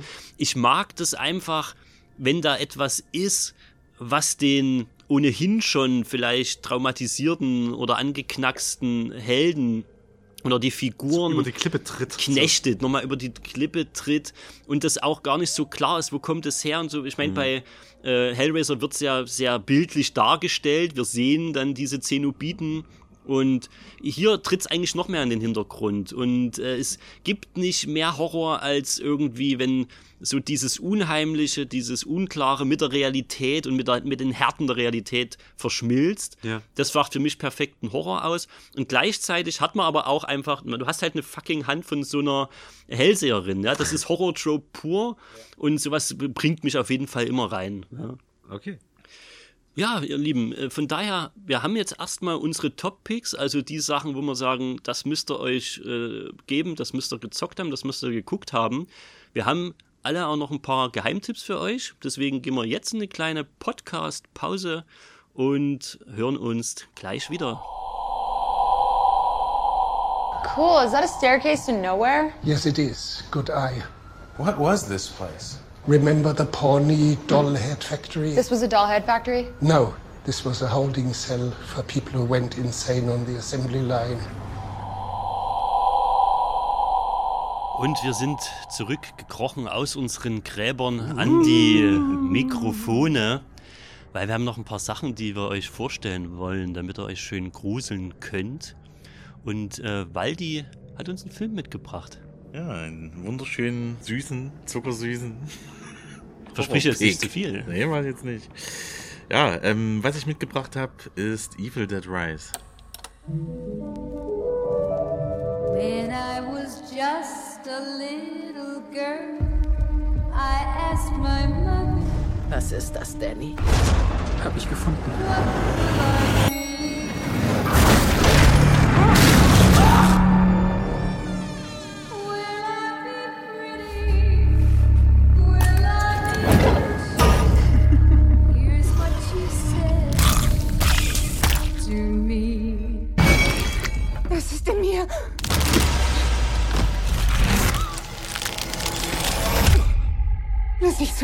Meine Babys holt. Das ist aus dem wunderschönen, grauenerregenden Evil Dead Universum einer, ein sozusagen neuer Film von den Regisseur Lee Curran, der gleich, sag ich jetzt mal, das ist ein eher unbekannter Regisseur, aber die Macher hinter den Evil Dead Proje äh, haben voll ihre Finger mit drin. Also da spreche ich von äh, Sam Raimi, der auch im ersten Mhm. Teil von Tanz der Teufel sozusagen Regisseur war und äh, Bruce Campbell natürlich, der gute alte Ash. Die standen als Berater zur Seite oder was? Nö, wir haben hinter, äh, im Hintergrund Produzenten und Hm. äh, haben auch, also der, der Sam Raimi ist zu dem jetzigen Regisseur hingegangen, hat gesagt, ey, ich finde dich, finde ich cool. Das ist ein, auch ein ganz, also sag jetzt mal, das ist ein ganz frischer irischer Regisseur, den kennt man kaum, der ist durch Horror-Kurzfilme Mhm. bekannt geworden. Und der hat ja paar Fernsehfilme noch gemacht, aber auch im Horrorbereich. Aber die, die fanden das so geil. Die haben auch schon bei 2013 kam ja schon das Remake raus. Genau. Ne? Und da haben, waren die drei ja auch dabei. Und haben sozusagen als Produzenten mit Fingern im Spiel gehabt. Und da hatten die auch wieder einen fr- frisch neuen äh, Regisseur dort äh, sich lang geangelt und gesagt, hier, du machst jetzt mal. Und es ist ja immer geil, mal neuen Talenten eine Chance zu geben, an so einen großen Stoff auch. Genau, ja, das ist ja ein dann- Franchise, ne? Und wenn dann im Prinzip die alten Produzenten noch dahinter stehen und sagen, das könntest du so und so Ja. und das könntest du so und so, äh, das kann nie ganz schädlich sein, wenn die jetzt nicht äh, ihren, ihren Stoff zu äh, christlich behandeln und sagen, da darf kein Finger nicht, ne? angelegt werden. Ja, Ja, und die haben den nur freie Hand gelassen, aber Hauptsache du machst das so wie, bleibst Evil Dead-Reihe Treu. treu, Ja, sozusagen. Ja. Ja, im Endeffekt komme ich ja dann noch dazu, wie der Film ist, äh, aber hat gut geklappt, ne? Äh, Der Film kam dieses Jahr in, die Kinos am 27.04., also noch ziemlich frisch, ne? 2023er Film. Mhm. Hat bei IMDb eine gute 6,6, was für ein Horrorfilm sehr gut ist. Das muss man immer sagen, ne? Ich bin normalerweise immer so, eine 7 muss es schon sein, aber bei Horror kann man auch mal im Da kann man mal in den 6er-Bereich 5er gucken. oder 6er Bereich Ja. mal gucken, Ja. aber ja, äh, ist schon gut, kam auch gut an. Also den, Mhm. äh, eigentlich ursprünglich war da für HBO geplant, für einen normalen Streamingdienst, aber da haben die Leute gemerkt, da, gemerkt, da kam so ein gutes Feedback dahinter. Da haben die gesagt, nee, sorry, das machen wir jetzt ja. Äh, Muss in die das Kinos. muss in die Kinos, das Ja. muss einfach in die Kinos, ne? Und so, so kam das dann auch. Und man hat sich an dem Film auch so typisch auch das äh, Evil Dead Universum so gehalten, aber man ist raus von der, also weg von der Waldhütte, ähm, in die, direkt in die Großstadt, äh, äh, in ein Apartmentkomplex gezogen, was genauer gesagt auf einer Etage dann sozusagen sich abspielt. Man bleibt so ein bisschen im Kammerspiel drin, Genau. dadurch, dass es auf dieser Etage stattfindet. Genau. Hm. Ne? Und ja, mal ganz kurz noch, äh, ich gebe mal eine kurze Info zur Handlung noch mit rein. Prinzipiell geht es darum, dass die junge Beth besucht ihre alleinerziehende Schwester, die mit drei Kindern von ihrem Mann in Stich gelassen wurde. Und an diesem Abend passiert natürlich ein Erdbeben. ne? Und äh, worauf äh, auf mysteriöse Art und Weise im Parkhaus des Apartments ein Raum freigelegt wurde. Uh. und äh, in diesem Raum ähm, entdeckt auch ein junger Sohn von der Mutti das Necronomicon mitsamt Schallplatten etc. und schnappt es sich mit. Das Necron- Necronomicon heißt hier auch äh, Naturum del Monto. Genau, das war's aber ja auch äh, im Original. War's auch im Original? Ich weiß gar nicht, wie man es da ist direkt es das genannt hat. Necronomicon äh, Ex Mortis. Ja, Ah, ja. genau, genau. Und in Evil Dead Rise haben sie das dann auch so genannt so. Und ja, mit samt dem Buch kann man sich den Rest dann ausdenken, was dann passiert. Also das geht dann ziemlich Evil Dead-mäßig dann zu. Das Böse zieht ein. Das Böse zieht dann ein, Punkt. In unseren und der Junge legt dann irgendwie die Schallplatte auf und äh, hat das Buch dann geöffnet mit seinem Blut und macht der Priester auf dieser Schallplatte den äh, Lateinspruch und das war's. Den einen Spruch, Den der einen notwendig Spruch. ist, um das Genau. Portal zu öffnen. Expecto Patronum. Ja, was dann danach passiert, ist halt ziemlich splatter und ziemlich brutal Mhm. und ziemlich gorelastig und mit aber einer guten, tiefen psychologischen Mutter, die dann, ja, ziemlich brutal ihre Kinder hinterherjagt. Kann ich bestätigen. Ne? Also ich habe ihn Ja. auch gesehen. Ja. Äh, mit Vince zusammen, glaube ich. Ne? Wir haben uns den zusammen angeguckt, meine ich. So ist das. Ja. Erstmal ist, glaube ich, wichtig dazu zu sagen, das ist ja ein Prequel. Ja. Also es spielt ja nicht- tatsächlich kurz vor den Ereignissen, die dann in der Waldhütte stattfinden. Ach, ich glaube, das wird gar nicht so benannt. Oder? Naja, jein, also beziehungsweise mit der ersten und der letzten Szene kommt das schon zum Tragen. Das, das Sind wir tatsächlich in den. Mhm. Nein. Weil die schüttelt wild Ich den schüttel Kopf. wild den Kopf. Das ist jetzt nicht nur Waldhütte, das ist einfach. Ja, ja, ist schon klar. Ja. Äh, aber die erste und die letzte Szene bilden quasi den Auftakt zu dem ersten Evil Dead. Also äh, der Film selbst ist ein Prequel. Ja, ist so. Spielt der, spielt der Film tatsächlich in den 70ern? Nein. Äh, doch. Nein. Oh, wilde, wilde Widerworte. Doch. Spielt nicht in den 70ern. Ich mach die Flasche kaputt und ja doch. damit in den Hals. Doch. Das Geile ist, ich habe, wie gesagt, ich habe mir auch gesehen und ich könnte es jetzt gerade gar nicht sagen. Also es, äh, der, der wirkt nämlich relativ zeitlos. Wollte ich kann mich aber sagen, auch nicht ja. erinnern, irgendwelche Handys gesehen zu haben oder sowas. Das Ding ist, es spielt aber auch ehrlich gesagt gar nicht so eine große Rolle. Nee. Ja. Also ich habe zu dir gesagt, der würde, glaube ich, an sich auch ohne das Evil Dead davor funktionieren. Mhm. Weil Das der heißt, ist an sich ein der- guter Horrorfilm gewesen. Äh, nach der Evil Dead Lore ist es also so, dass das Necronomicon erstmals dort unten im Keller in, in diesen, äh, also unter, da war ja vorher mal was anderes, ja, Ja, aber der Erdboden tut sich ja. auf. Und es wird dort gefunden und kommt von dort aus irgendwann in die Waldhütte, wo Ach so, dann Tanz so der das Teufel spielt. das Ja. dann so, Ja, ja. Okay. Aber das, ehrlich gesagt, hatte ich Aber das auch nicht auf dem Schirm. nicht irgendwie großartig thematisiert, aber es ist gut, dass du das auf den Punkt bringst. Natürlich. Ja. Das, dafür dafür habe ich Geschichte studiert, Leute. Ja, genau. Dafür, dafür Okay, ist das jetzt da. hätten wir das auch alles zeitlich mal Zehn eingeordnet. Silvester. Zwölf waren es, aber Gab es doch noch einen kleinen Diss, okay. Ja, nein, das war gar kein Diss. Also die Originaltrilogie beginnt in den, in, den, äh, in den 70ern, beziehungsweise ist auch in den 70ern entstanden. Mein Gott, das ist jetzt auch alles bald schon wieder 50 Jahre her. Gut, Ähm, ja. Und dann gab es Tanz der Teufel 1, kurz darauf Tanz der Teufel 2. Die wurden, glaube ich, mehr oder weniger so back-to-back gedreht, Ja. Ja. um äh, eine Gruppe von Twins sozusagen, äh, die in diese Waldhütte gehen, dann das Böse über sie hereinbricht. Dann haben wir diesen kleinen Ausreißer mit Armee der Finsternis, der Mhm. dritte Tanz der Teufel. Und eins darfst du nicht vergessen, einer der besten Serien überhaupt, Ash vs. Evil Dead. Ja, es gibt ein Serien-Spin-Off, wo Bruce Campbell nochmal eine Rolle spielt. Was richtig gut ist, jeden Ja, kann ja. es empfehlen. Die Serie kann man auf jeden Fall auch gucken, da geht's ordentlich zur Sache.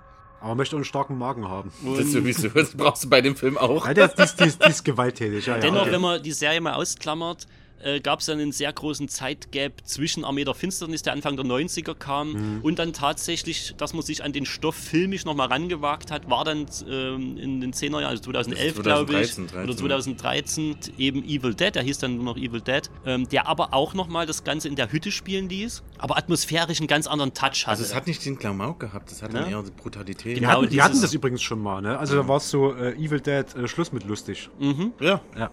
Genau, da wurde, ja, da wurde einfach mal so ein bisschen der Spaß am, am Splatter rausgenommen und äh, es war einfach nur noch böse. Ne? Und dann sollte es zehn Jahre dauern, eben bis Evil Dead Rise, wo das Ganze dann in die Stadt äh, transportiert wurde.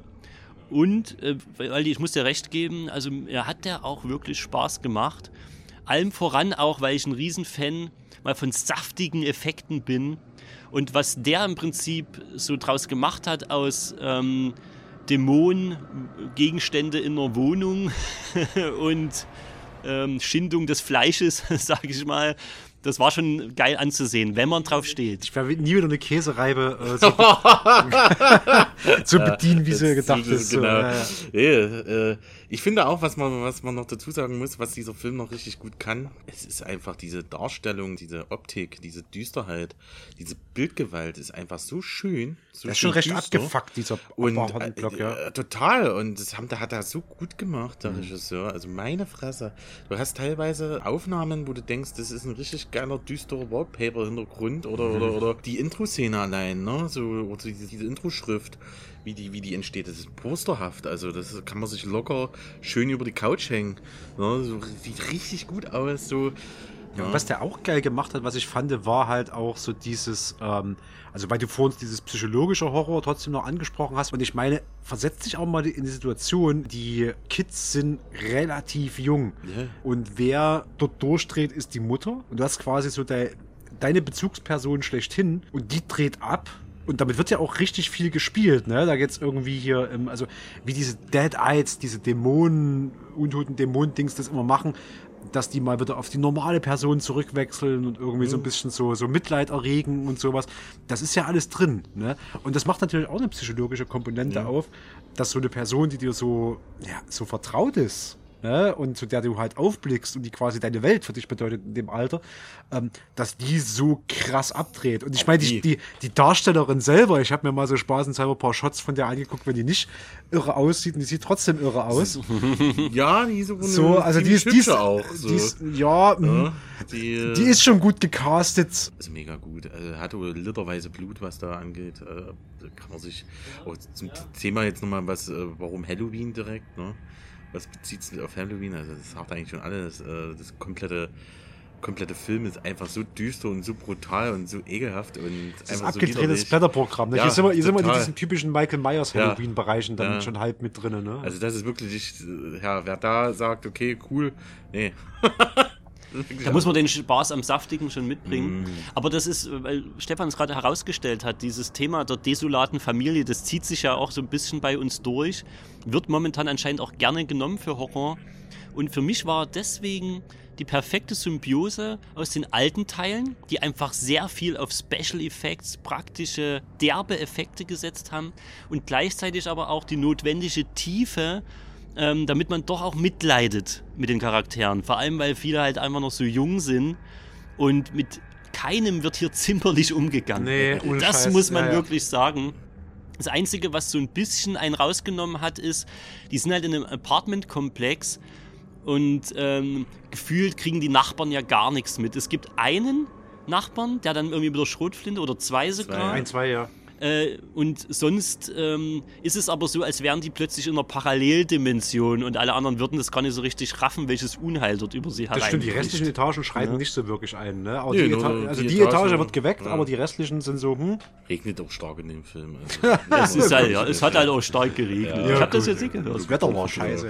das Abbeben, die hatten anderes zu tun. Da schläft man einfach tiefer, ne, wenn der Regen prasselt. Ich bin mal früher ins Bett gegangen. Verpasst ja, nichts. Ist richtig. Und mein Paar dort Jetzt mal ein eingeschlafen. bisschen rumpelt und Wo ist eigentlich so früh dann zum Aufstehen? Und warum Ja, liegt hier so danach viel kommt dann Soße? jemand, wo ist mein Auto dafür? Ey Mann, wo ist mein Auto? Ist der der Nachfolger dann? Meinst du, das ist eine auch, ist auch ein Prequel zu Ey, Mann, wo Was ist steht auf deinem Rücken? Bitch! Was auf dein? Nee, nee. Aber prinzipiell kann man abrunden, geiler Film. Mhm. Total kann man bedenkenlos empfehlen. Ja, und auch wieder ein anderer Blick auf die Evil Dead Ra Ja. Raya. Obwohl ich auf übelst Rise Raya? Rise Raya? Rise Raya. Obwohl ich, Rysel Ryer, der bekannte äh, Regisseur. Gegenspieler. Der, der, der böse tote Reis. Ähm, ich sag mal, diese Evil Dead-Reihe, jetzt habe ich es hingekriegt, Ja. das ist wirklich schwierig. Mach, mach das mal. Mach das mal zu Hause nach. Fischers Fritze, Sprecht mir mal. Ja, genau, ne, das ist, das ist Schickt so ein uns. Sprachnachricht. Die, Rise Evil, die. Evil Dead Rise Reihe. So, ähm, schickst du eine Sprachnachricht, genau. Ich meine, das ist ja jetzt äh, nach den drei Originalfilmen ist das ja durch ein paar Iterationen gegangen. Diesen 2013er feiere ich immer noch ab, weil der wirklich Ja. eine ganz andere Sicht, eine reine Horrorsicht ohne dieses Klamauk ähm, auf die Sache war. Der macht so eine gute Welt zwischendrin auf. Der hat auch klamaukische Sachen und so, so, so Übersplatter-Effekte, aber auch ähm, sehr viel Tiefe. Und das ist ja durch ein paar was, äh, durch ein paar Iterationen einfach durchgetrieben, ne? Und ähm, alle sind geil. Alles sind geil. Es gibt keine Ausrutscher nach unten. Das finde ich großartig. Und dieses Material, dass sich das so fortsetzt, finde ich, finde ich großartig. Und dass es so Man kann verschiedenste gespannt Sichtweisen bleiben. gibt. Ich hoffe, das geht noch weiter. Ja, man kann wirklich gespannt bleiben, in welche Richtung der Stoff noch geht. Mhm. Und ähm, ja, es ist schön zu sehen, dass sie nicht abkacken wie so manche andere Reihe, die sich dann in Oh ja. Belanglosigkeit verliert, Ja. sondern hier wird sich immer wieder neu erfunden und vielleicht liegt es auch dran, dass eben auch mal äh, jungen Talenten dann äh, wirklich die Möglichkeit gegeben wird und man sich nicht so dran haftet an den Stoff und Ja. nur immer sein Dass eigenes es ein Auge drauf hat und so. Und hier, ihr macht jetzt und machst jetzt und so. Nee, das ist, Gerade bei den alternden Horrorregisseuren, das geht meistens nicht gut aus. Da gibt es zu viele Beispiele dafür. Wir kommen zu noch zu einem anderen heute. Ähm, ja, aber von uns dreien uneingeschränkte Empfehlung an Fall. der Stelle. Und vielleicht wollen wir uns dann zu einem weiteren Pick äh, bewegen. Du hast nochmal ja, ein anderes Medium außer Korn als deinen nächsten Pick, Stefan. ja, wir hatten ja freie Medienwahl. Natürlich war es klar, dass ein paar Filme mit dabei sind. Ich dachte, ich wähle mir mal als einen anderen Pick ein Buch aus. Und zwar handelt es sich bei meinem äh, ersten Geheimtipp um ein Buch von, die, äh, von Michael Reeves und John Pellon. Das sind die beiden Herausgeber. Es haben aber noch viel mehr Leute daran mitgearbeitet. Das trägt den Namen Sherlock Holmes Schatten über Baker Street ist 2005 im Bastei-Lübbe Verlag erschienen und ist ein Mash-up aus den Sherlock Holmes Geschichten und äh, den Lovecraft-Geschichten. Das heißt, äh, Sherlock Holmes ermittelt im Lovecraft-Kosmos. Ich kann jetzt schon mal sagen, das wird im Schnitt für ungefähr 5 Euro verkauft. Ich bin noch nicht komplett durch. Ich bin so ungefähr beim Dreiviertel. Das Buch hat 541 Seiten und hat 18 Geschichten von 18 verschiedenen Autoren. Und das meiste findet natürlich in dieser Gaslicht-Gaslight-Kulisse des viktorianischen London statt. Der Meisterermittler, der Unfehlbare, der Meister des Rationalen, der Deduktion und sowas, äh, Sherlock Holmes, trifft auf eine Welt des Unerklärlichen, des kosmischen Horrors, des völlig überwältigenden und immer im Hintergrund stattfindenden. Und das finde ich ein geniales Mash-up, weil es eine schöne, schöne Reihe aufmacht. Es gibt jetzt kein so großes Worum geht's? So, sondern es sind wirklich 18 Geschichten. Surreale, makabere Welt des H.P. Lovecraft bricht mit gewaltiger Macht in das rationale und logische Universum des Sherlock Holmes, des größten Detektiv aller Zeiten. Da macht man nichts falsch. Das geht in so eine Kurzgeschichtensammlung. Es gibt natürlich die Figuren aus Sir Arthur Conan Doyles Roman. Allen voran natürlich Sherlock Holmes und Dr. Watson. Aber es ist auch nicht so ein fortlaufendes Ding. Es gibt zum Beispiel äh, mit Irene Adler eine komplette Geschichte, die nur, da, da ist gar kein Sherlock Holmes und Watson mit drinne. Da ist einfach äh, Irene Adler in der Geschichte Tiger Tiger ähm, unterwegs und erlebt so eine Solo-Story und es werden sogar andere Figuren oder sogar Autoren wie H.G. Wells, äh, bekannt aus zum Beispiel Die Zeitmaschine, oder weniger bekannt äh, William Hope Hodgins, der hat Mr. Carnegie erfunden. Mr. Carnegie, The Ghost Finder ist quasi der übernatürliche Sherlock Holmes. Die treffen dort, treten dort mit auf. Ähm, du hast zwischendrin auch mal einen, ja, sehr selbstständigen Watson, Watson und sowas. Und es sind sehr, sehr viele unterschiedliche Geschichten. Ich habe mir im Urlaub viel davon durchgelesen und es macht so ein, das greife ich schon mal ein bisschen vor, warum das so ein Halloween-Ding ist. Halloween ist ja auch immer so ein bisschen dieses Herbstliche, diese bunte Blätter fallen, man kann sich mit einem Tee in den Westflügel zurückziehen, schön unter eine cozy Decke, Decke begeben, Kerzen anmachen und dort ein bisschen lesen. Ich dachte onanieren jetzt, aber ja, Das lesen auch, Ja. das auch. Aber du kannst also Irgend- irgendwann kommt halt bloß noch Staub raus und dann musst du halt zwangsweise mal eine Da Stunde mal meinen Wenn der Staub lesen. pfeift, dann der Staub schlage pfeift, ich das Buch. Dann, dann schlage ich das Buch auf, so greif Staub mal aus dem ich find's geil, wie viel mir zutraut. Aber dann, dann wird mal 30 Minuten Buch gelesen, bis halt irgendwie wieder Tinte da ist und dann geht's weiter. Dann So. wird dann danach geschrieben. Na genau. So. Aber es macht, es macht dieses. Es geht natürlich nur im Urlaub. Das ist Genau. Ja, es Arbeit macht- kannst du es nicht machen. Sagst du. Aber da ich immer der Erste bin, der da ist Ja, und der Letzte, genau, der und der geht. Letzte, der geht. Na? Challenge. Gut, haben wir sehr viel, sehr viel intime Einblicke in mein Sexualleben auch nochmal mit dabei gehabt, finde ich gut. Dafür ist der Podcast auch da. Vielleicht, Wenn es euch interessiert, Grusel äh, immer- endet nie. Grusel endet nie. Wenn es euch interessiert, bei genügend Feedback bei 10 Zuschriften mache ich eine Sonderfolge. Aber Nehmen wir das alles mal auseinander. Seite für Seite. Wechsel für Wechsel. Das Schlimme ist, dass ich der Einzige bin, der alkoholisch getrunken hat. Nee, Vin- Vince hat noch einen Whisky dastehen, aber weil die zum Äh, Beispiel ich, mir vorne, ich habe das nur vorne weggemischt. So, Contenance, meine Freunde. ähm, das äh, aber tatsächlich interessiert, das ist ja wirklich Ja. sehr spannend. Also ähm, Cosmic Horror und, ich wollte jetzt sagen Shakespeare. Das wäre aber auch Schön auf dem Balkon. Cosmic Horror und äh, Sherlock Holmes. Äh, wie gut sind denn, wie gut ist die Qualität der Geschichten? Gibt es da große Varianz oder kann man das alles gut lesen? Das ist ein sehr subjektiver Eindruck, aber ich fand es tatsächlich ein bisschen durchwachsen. Manche Geschichten haben mich mehr äh, mitgerissen als andere. Was aber halt dann auch nicht so ähm, schlimm ist, weil die Geschichten relativ kurz sind.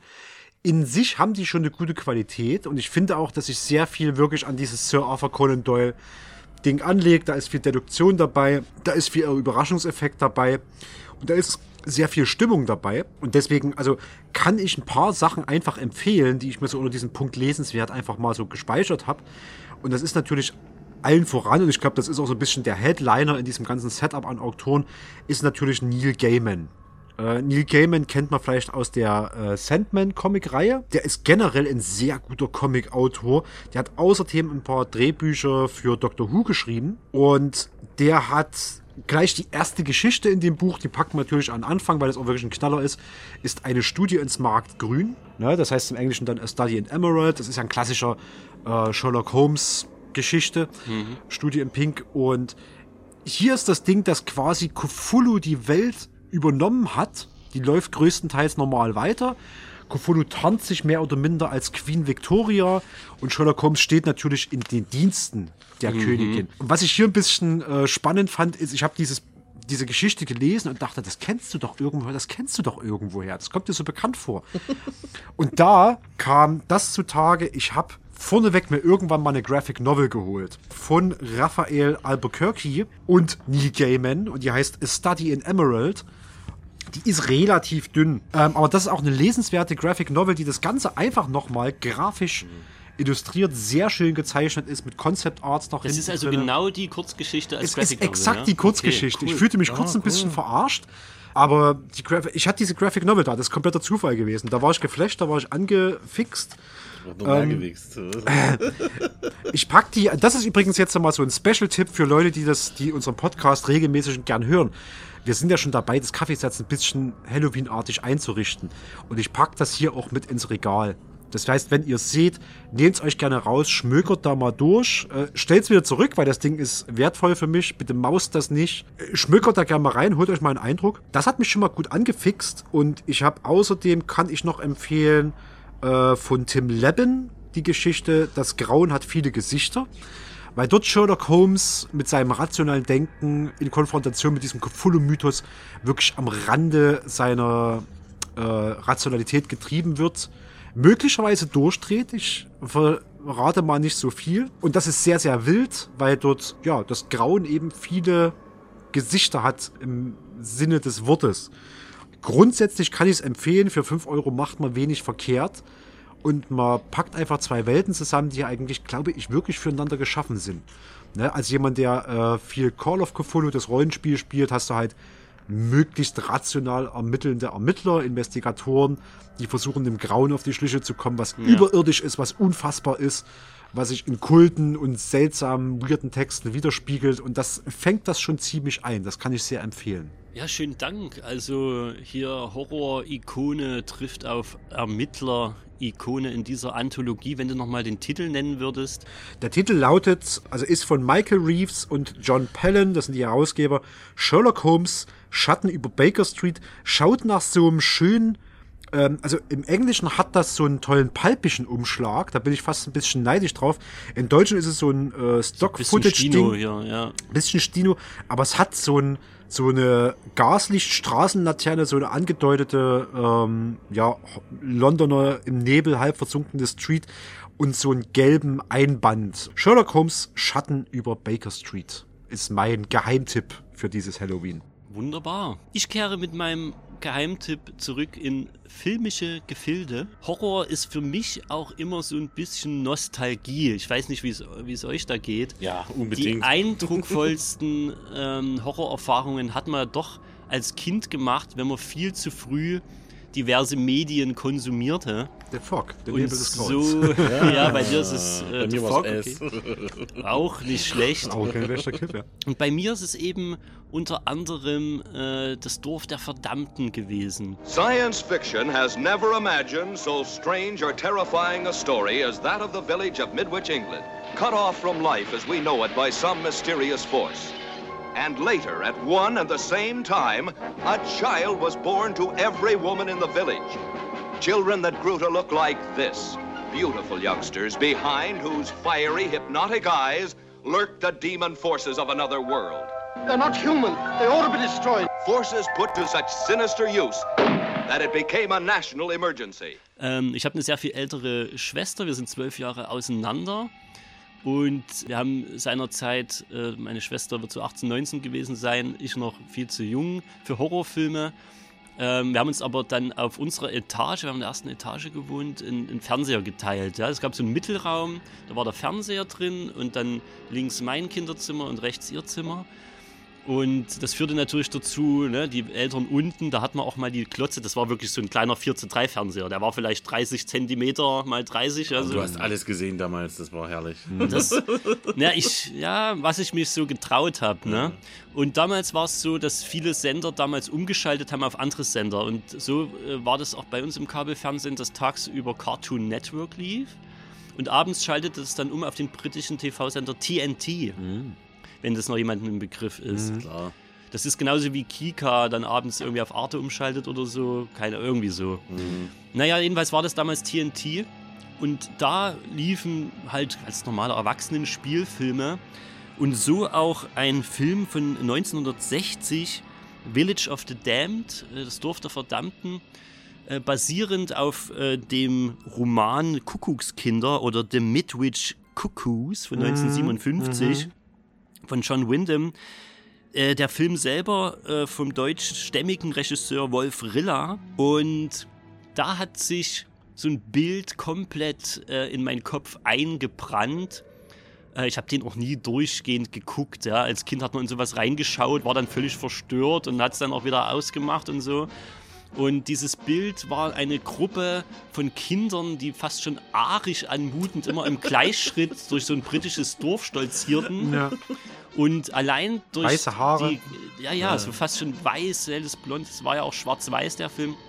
Und die dann äh, mit der Kraft ihrer Gedanken, mit so, das ist im Film ganz billig gemacht, mit so Standbildern und dann haben die Kinder so hypnoseartige Leuchtende, Augen, ja. leuchtende Augen und konnten im Prinzip dafür sorgen, dass Erwachsene sich dann selber malträtierten oder gar umbrachten. Und dieses Bild von diesen Kinderaugen, wie es auch sehr schön, ich habe gerade das DVD-Cover hier vor mir äh, zu sehen ist, das hat sich wirklich bei mir eingebrannt. Und das sind solche Sachen einfach, die funktionieren natürlich bei einem Kind, was noch eine sehr viel höhere Vorstellungskraft hat und so noch viel krasser. Und viele Jahre später habe ich mir dann die DVD besorgt und habe gedacht, jetzt äh, war einer von diesen vielen Filmen, Jetzt tue ich mein Trauma aufholen. äh, jetzt arbeite ich das Ja. mal auf, jetzt guckst du dir das nochmal an. Und das ist natürlich immer sehr spannend. Ist das was, was tatsächlich auch gut funktioniert noch? Ist das Mhm. ein guter Film oder ist er es nicht? Friedhof der Kuscheltiere 2 war so einer, den ich später geguckt habe, gedacht, ein heilloser Trash. Ja, ja. Und hier fand ich aber, habe ich nichts falsch gemacht und deswegen gibt es das auch als Tipp.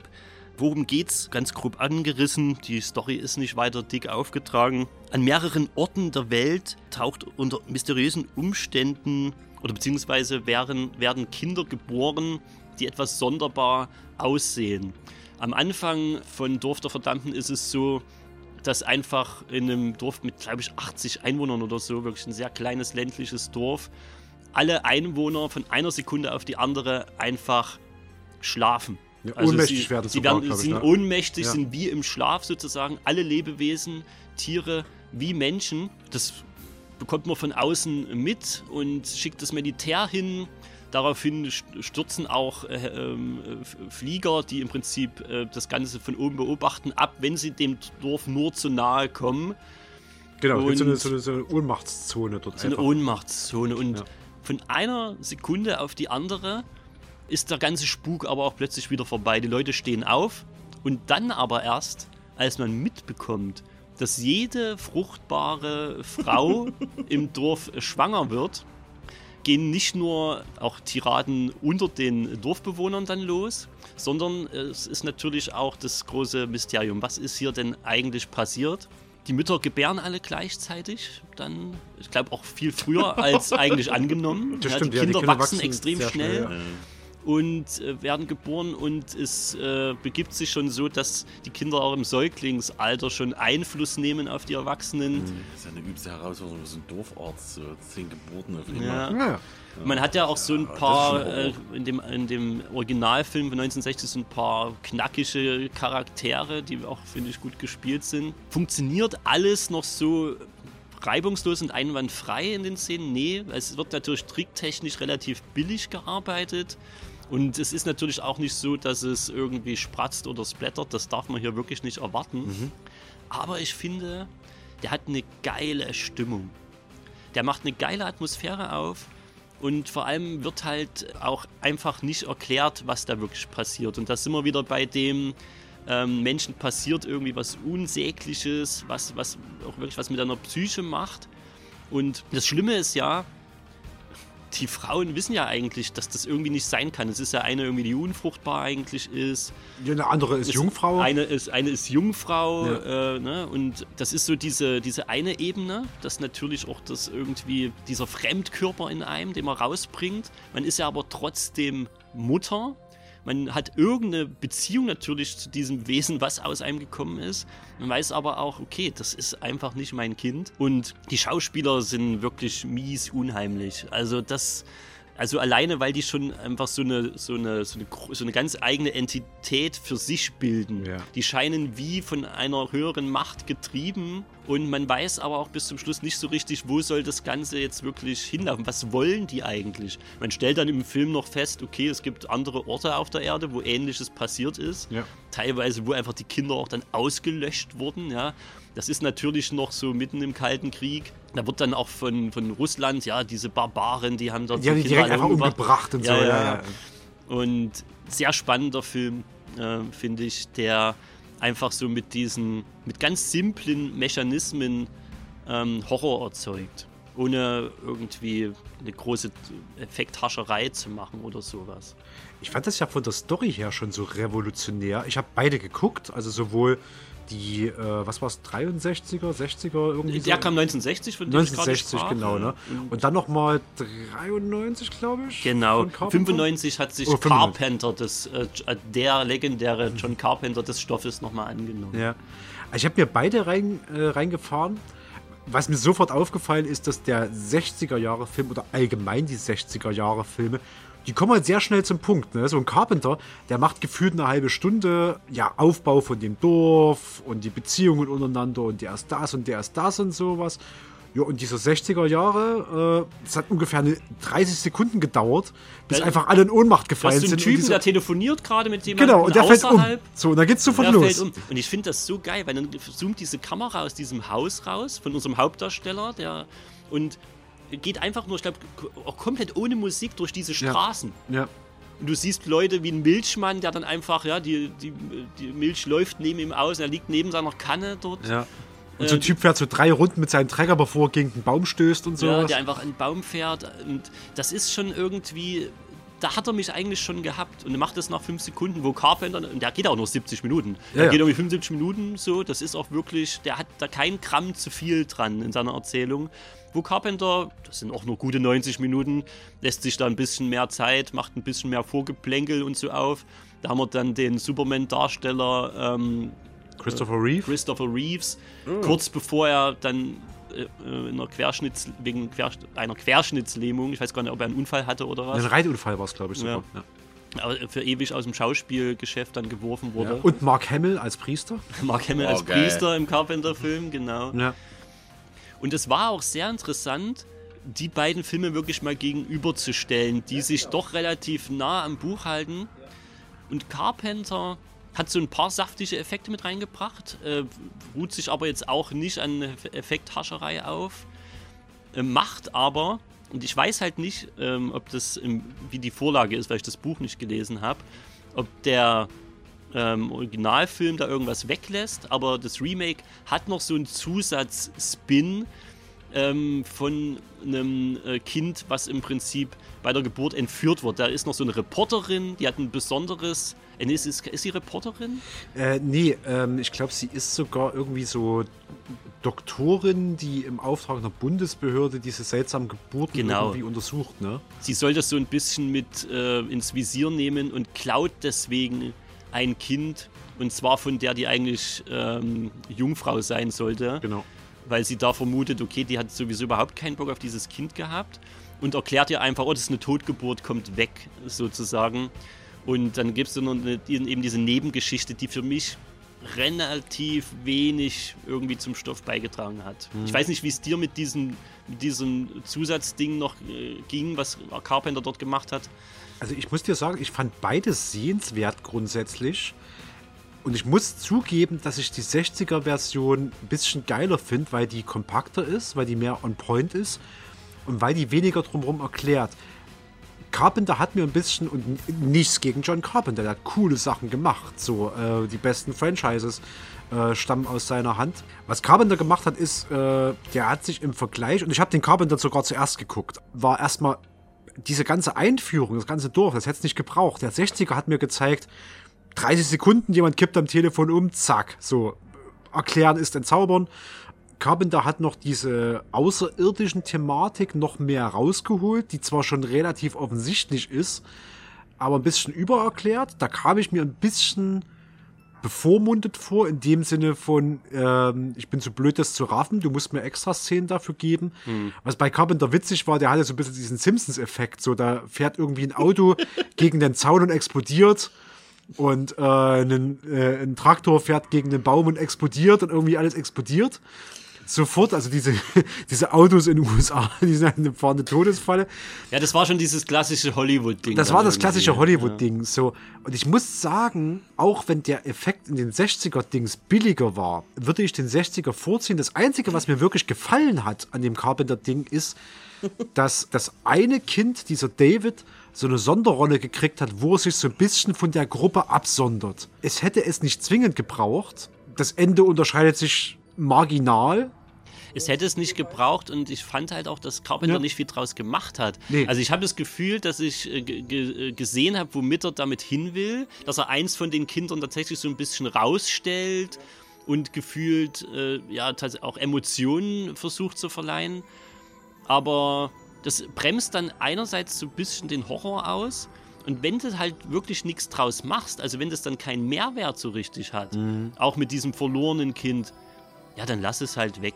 Ja. So. Es hätte es nicht gebraucht. Also ich finde halt, für mich, die 60er-Version reicht völlig aus. Die Effekte sind marginal geiler in der äh, 95er Carpenter-Version. Aber ehrlich gesagt, wenn ich, wenn ich mit der Pistole an den Kopf bedroht werde und sagen würde, welche Version wirst du für den Rest des Lebens gucken, würde ich die 60er nehmen. Ja.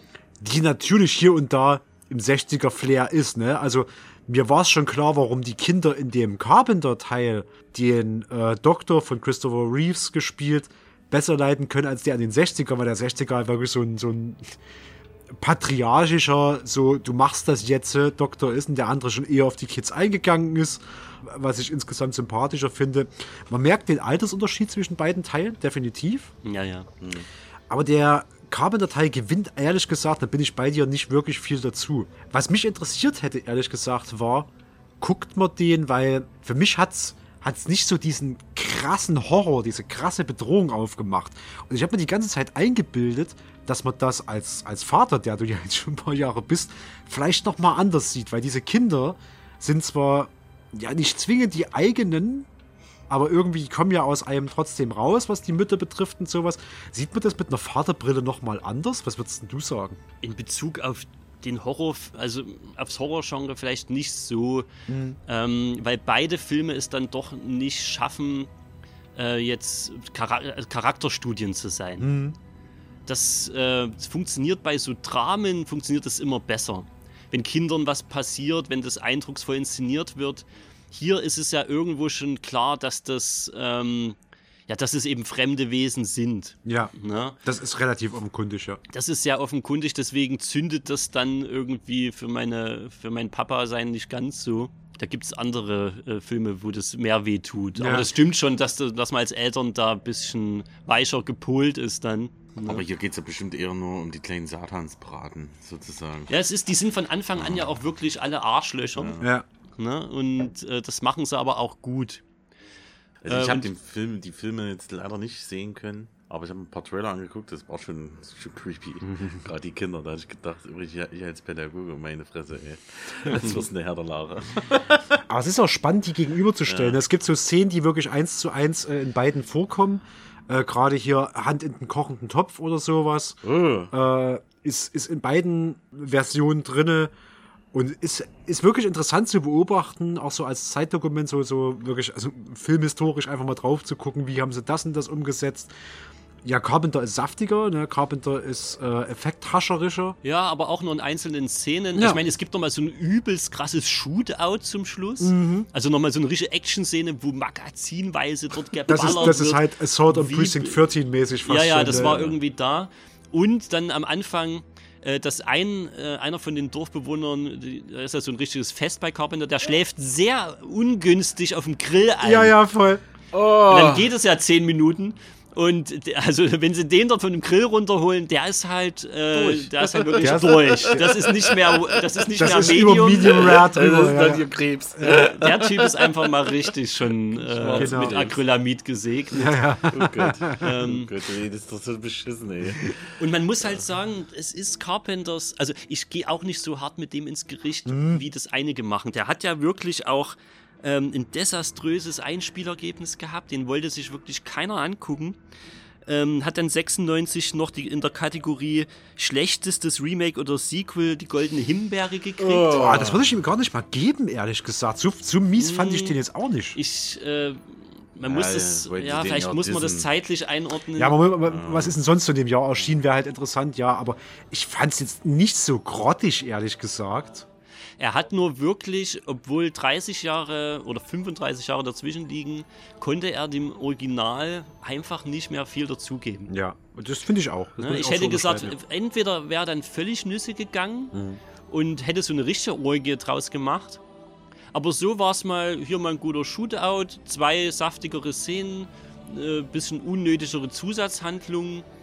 Und dann muss ich sagen, äh, würde ich mir zu Halloween dann doch immer wieder das Original angucken. Mhm. Der ist einfach ähm, wirklich auf den Punkt prägnant. Und ich mochte die Szene zum Schluss, ähm, wenn diese Entitäten äh, verbrannt sind und dann aus dem Haus rausfahren. Da hatte der 1960er so einen Effekt, Mhm. wo gefühlt so diese Kinderseelen aus diesem Haus aufsteigen. Wo die Augen nochmal auftauchen und Wo so. die ne? Augen nochmal auftauchen und, und die gehen wie, als, als wenn sie zurück zu ihrem Heimatplaneten gehen. Da hat Carp ich habe äh, mich wirklich gefragt, was Carpenter draus macht, weil den Effekt könntest du einfach dann neu- Mitte 90er nicht mehr so bringen, ohne dass es ultra cheesy wirkt. Mhm. In dem alten Schwarz-Weiß-Film mega. Und dann ist der Film auch vorbei. Und ähm, all das, dieses ne, wirklich prägnante, ähm, wirklich auf dem, auf dem Horrorteppich mal geblieben, so, das hat er nicht geschafft. Da hat er zu viel hier und da spielen wollen.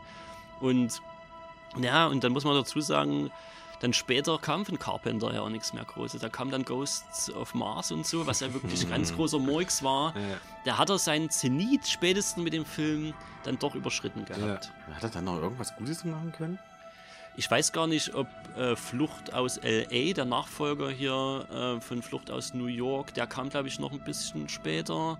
Aber der ist ja für viele jetzt auch nicht mehr so geil. Aber wir wollen natürlich Carpenter in allen Ehren trotzdem behalten. Ach ey, guter Mann. Äh, weil was er uns alles gegeben hat. Ja.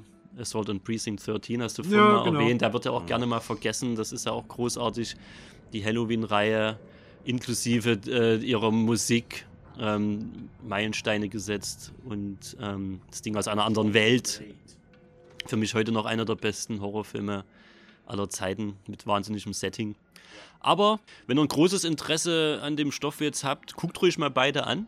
Und äh, es gibt sogar noch zu dem Original noch ein Sequel, Children of the Damned. Da geht es mit, ähm, mit den Kindern nochmal weiter. Das habe ich aber selber noch nicht gesehen. Wenn der gut ist, dann gibt es den nächstes Jahr als Empfehlung. So, und dann äh, will ich äh, das Wort nochmal an Stefan geben. Wir schlagen so ein bisschen äh, de, den Haken äh, zurück, weil wir kommen nochmal zu einem Videospiel, Mhm. das zufälligerweise auch Zombies beinhaltet. genau. Ich habe noch geguckt, was kann ich noch empfehlen für Halloween, um reinzukommen, um so ein bisschen in Stimmung zu kommen, im Mut äh, zu kommen, ist Zombie Army 4 Dead War.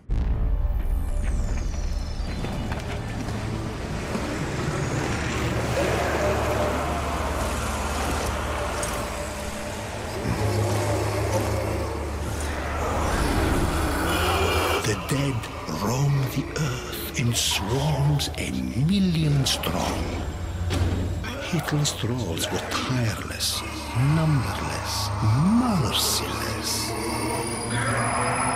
Nowhere was safe.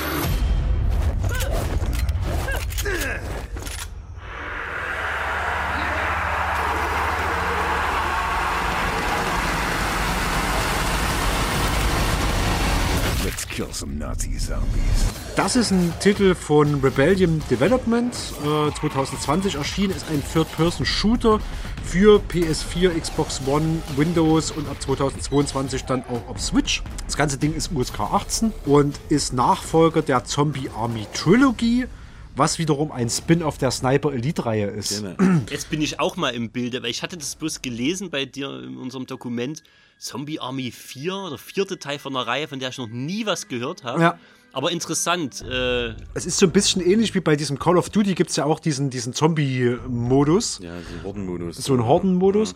Und so ähnlich äh, ist es bei der äh, Sniper Elite-Reihe. Bei der Sniper Elite-Reihe bist du halt in ja, historischen Settings im Zweiten Weltkrieg unterwegs. Snipers drum, hast du eine Killcam, hast du eine X-Ray-Cam und sowas, kannst Hitler die Eier wegschießen und alles. Also genau das eine. dasselbe hat Waldi gerade gesagt, Gerade als du auf Toilette ja, warst. genau. Nazis die Hoden wegschießen. Genau. Das scheint das so ein unique selling point zu Das sein. ist sehr schwer, das hinzukriegen. Also allein, allein die X-Ray Killcam, allein die Beide, X, beide, ja. allein dass in der X-Ray Killcam äh, direkt ein Schuss auf die Hoden mit drinne ist, Ja. liegt einzig und allein daran, dass Hitler, wie wir ja wussten, wussten, äh, wussten, wussten, neben dass er eine große Wurst war, so als Mensch, ne, äh, auch bloß noch einen Hoden besessen hat.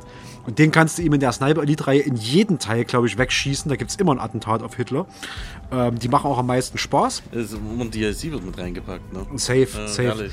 Und ja, diese Sniper Elite Reihe, die ist ja ernsthaft, ja, schon, die spielt an historischen Settings und du machst deine Mission.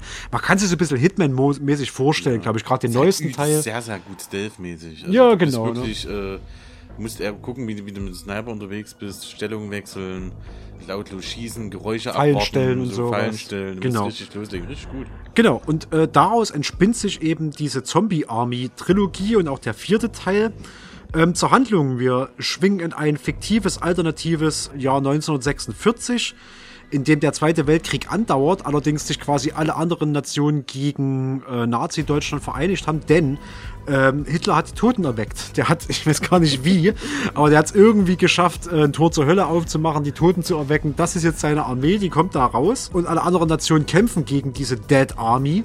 Ähm, Hitler selbst ist äh, in der Zombie-Armee-Trilogie irgendwo in die Hölle verbannt worden. Diese Zombie-Armee ist aber entgegen aller Erwartungen nicht tot, sondern die roamt halt weiter, die Earth. Und man begibt sich als so ein kleiner Elitetrupp nach Schauplätzen wie Italien, Kroatien und die Hölle. Äh, es spielt tatsächlich, glaube ich, nie in Deutschland. Es ist ein perfektes B-Movie-Setting. Das ist toll, man ist zu Fuß unterwegs, wirklich so als. Es ist eigentlich ein Team-Shooter. Ne? Man kann es mit bis zu vier Leuten, äh, bis zu ja, insgesamt vier Leuten spielen. Es gibt aber auch quasi eine Kampagne, die man Singleplayer-mäßig erleben kann. Man ist zu Fuß unterwegs. Man hat mehrere Waffenplätze, also sein Trusty Sniper-Gewehr plus noch irgendwie eine Schrotflinte oder eine MP und eine Pistole und natürlich Nahkampfzeugs und deine Granaten äh, und Fallen. Also das geht von normalen Sprenggranaten über Brandgranaten, über Elektrogranaten bis hin zu heiligen Handgranaten später. Ähm, und auch diese Waffen, die leveln sich so nach und nach mit auf. Und man kriegt Horden von Zombies zum Wegschießen einfach präsentiert. Ähm, das sind alles Nazis. Deswegen äh, ist, es, ist es überhaupt nicht schlimm, die wegzuschießen. Also wie kannst du, es gab ja mal so eine Top 10 der hassenswerten oder der, der, der Hauptopfer in Videospielen. Ne? Und Nazis und Zombies waren relativ weit oben. Das ist also die logische Verbindung. Ne? Nazis auf Macht total Sinn. ja, total, total. Ne? Zombies haben wir nicht viel im Alltag, aber Nazis auf die Fresse hauen ist immer äh, eine Safebank, macht immer Spaß und es tut niemandem weh, außer den Nazis und die haben es verdient. Und dort kriegt man halt erstmal so die normalen Nazi-Zombies präsentiert, die auch so witzig aussehen. Also mal haben die Helme auf, mal haben die so ein äh, so ein Klappspaten in der Hand, mal kommt die aber einfach mit einem Beckenknochen auf dich zugelaufen als Keule und sowas und äh, äh, die kannst du wegschießen. Dann gibt's natürlich Spezialzombies zwischendrin, ähm, so extra gepanzerte Nazi-Zombies, die besonders groß sind oder welche mit Flammenwerfer ähm, oder welche, die zwar nicht sehen, dich aber erschnüffeln, aka die Witch in äh, Left 4 Dead und so.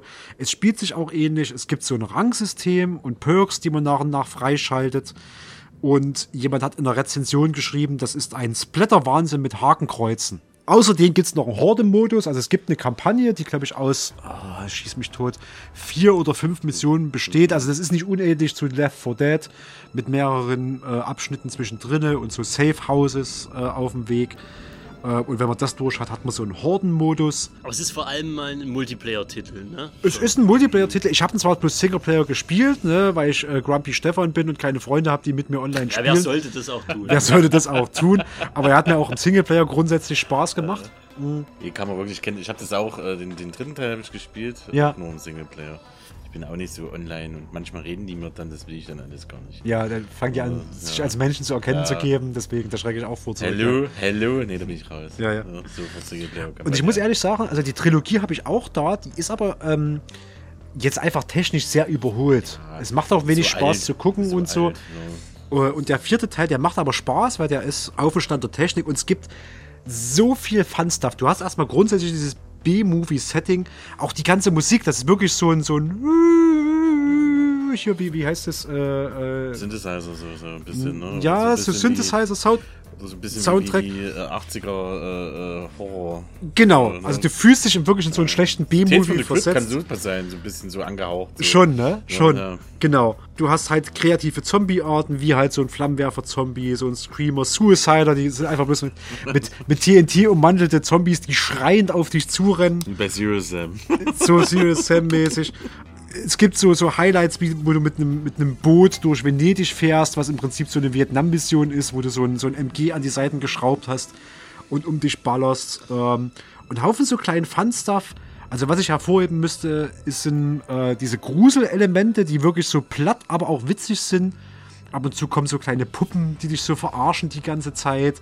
Oder du kriegst mal Visionen, das ist witzig. Du hast in jeder Stage hast du so ein eiskaltes Händchen, wie bei Adams Family, die so eine abgetrennte Ja. Hand rumlaufen, äh, wo du ein Achievement kriegst, wenn du die noch erwischst und so Comics und sowas. Es ist alles ultra palpig und du hast natürlich diese Killcam, also sprich, wenn du auf Zombies feuerst aus einer gewissen Entfernung, wenn es der letzte ist, dann geht es in so einen Slow-Mo-Modus und diese, diese Kugel wird verfolgt, wie sie deinen Lauf verlässt, wird sehr, sehr in Szene gesetzt, bis sie in dem Ziel eintrifft. Und dann ist es so eine X-Ray-Cam, wo du genau siehst, welche Organe dabei zertrümmert werden und so. Ähm, das macht riesen Spaß, dem irgendwie zuzugucken. Ist jedes Mal befriedigend, selbst nach 100 Mal. Du hast dich auch nie satt gesehen an dieser Nummer. Das wollen nur die Fans, die Killcam. Ja, genau. Ohne den brauchst du das Spiel gar nicht ankommen. Dafür ist diese Reihe auch ehrlich gesagt berühmt. Ne? Und um mal ein paar Highlights zu nennen, ähm, es gibt eine Stage, wo du Zombie-Haie noch hast, Okay. äh, die du auch als Falle einsetzen kannst. Und es gibt eine Stage, die fand ich äh, richtig geil, da hast du einen Zombie-Panzer. Ähm, also wenn du denkst, du hast jetzt schon alles gesehen. Aus Fleisch? Aus Fleisch, der selbstständig agiert äh, und frische Zombies ausspucken, der fährt halt über so einen, so einen Panzerfriedhof und den musst du bekämpfen. Und das macht nochmal eine ganz andere Dimension auf. Ich sag mal, verschiedenste Arten von Zombies mit einem Flammenwerfer und sowas ist beängstigend genug. Aber da kommt ein fucking Panzer angefahren, der aus Fleisch besteht, wo Knochen rausgucken. Das ist schon ultra wacky. Also, das ist halt so dieses äh, Sharknado-Ding, aber als Zombie-Film. Also, es geht komplett Nüsse. Das hat mir großen Spaß gemacht. Ich muss aber auch eine Kritik anbringen. Ähm, also mehrere kleine Kritiken. Zum einen natürlich diese Perks, die sind mal mehr oder weniger nützlich. Man kriegt halt mit Rangaufstieg auch irgendwie so neue Emotes, die komplett für den Arsch sind. Und halt Farben äh, für deine Waffen, was halt aussieht, als ob jemand mit einem groben Pinsel einmal drüber gepinselt hätte. Ja, weniger belohnt. Ähm, Singleplayer ist natürlich grundsätzlich unterhaltsam, verspielt sich aber auch mehr oder minder noch einmal. Also der Fokus liegt wirklich oder das Potenzial liegt wirklich auf dem Zocken mit Freunden. Trefferfeedback habe ich manchmal ein bisschen als seltsam empfunden. Das ist Ähm, wahrscheinlich nicht richtig gezielt. äh, nee, nee, nee, nee. Es, es geht bloß einfach darum, es ist, es ist technisch nicht mehr auf dem allerneuesten Ah, Stand. okay.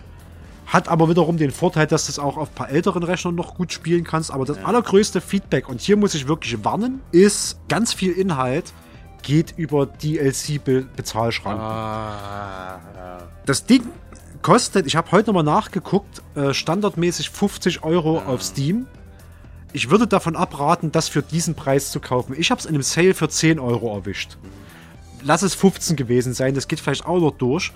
Ähm, dann kann man das machen. Ich würde keine 50 Euro für diesen Titel ausgeben, weil das eine absolute Frechheit ist, wie viel hinter einer DLC-Bezahlschranke versteckt wird. Was kosten dann die DLCs? alles zwischen kosmetischen Scheiß für 5 Euro zu äh, Story-Sachen 10 Euro. Um Gottes Willen, hier auch wieder mein Aufruf, vote with your wallet. Bitte keine 50 Euro dafür ausgeben, das ist es absolut nicht wert. Wartet, bis der im Sale ist. Von mir aus als Season Pass oder sowas im Sale ist. Äh, 10er, 15er, von mir aus ein 20, alles noch okay. Ähm, aber 50 Euro für diesen Titel ist eine absolute Frechheit. Äh, und diese Leute gehören ähm, ans Kreuz genagelt und äh, ausgewippt. In die Eier gesnipert. In die Eier gesnipert. Genau. Ansonsten aber ja, wie gesagt, stellt euch auf, quasi auf Left 4 Dead mehr oder minder ein in einem absoluten B-Movie, wacky Setting. Ich würde das auch gern verfilmt sehen, ehrlich gesagt. Also ich finde, doch, die haben, also inszenatorisch finde ich das super in Ordnung, hat mir super, super, super Spaß gemacht. Ähm, war, war nie Ach, haben, die da, ja. haben, die da auch eine gute Story dahinter getan? So, sonst ist ja, bei Sniper Leader hast Briefing und äh, Ja. ein bisschen was erzählt darüber. Du hast ein kurzes Filmchen, dann stehst du in einem Safe rum und dann legst du los. Okay. Und es ist halt wirklich so, okay, schießt Zombies weg, aber ähm, wenn man das wirklich in so diesem B-Movie-Setting reinpackt, Mhm. vergleichbar mit dieser Grindhouse-Geschichte Ja. zum Beispiel von Tarantino, Ja. dort spielt das voll rein. Deswegen würde ich sagen, inszenatorisch gelungen. Ist es eine gute Story, die mentale Tiefe hat? Nein. Aber es ist so eine Grindhouse-Story. Es ist wirklich Ja, du hast ja schon Mich Pulp, du hast ja du- schon Pulp angesprochen. Pulp, ja, Grindhouse, B-Movie-mäßiger ja. Scheiß. Mich hat nur ein Film äh, äh, ein bisschen dran erinnert, bei, bei der äh, Sniper, also Army, Army äh, Trilogie, ist hier, die heißt Over, irgendwas mit Overlay.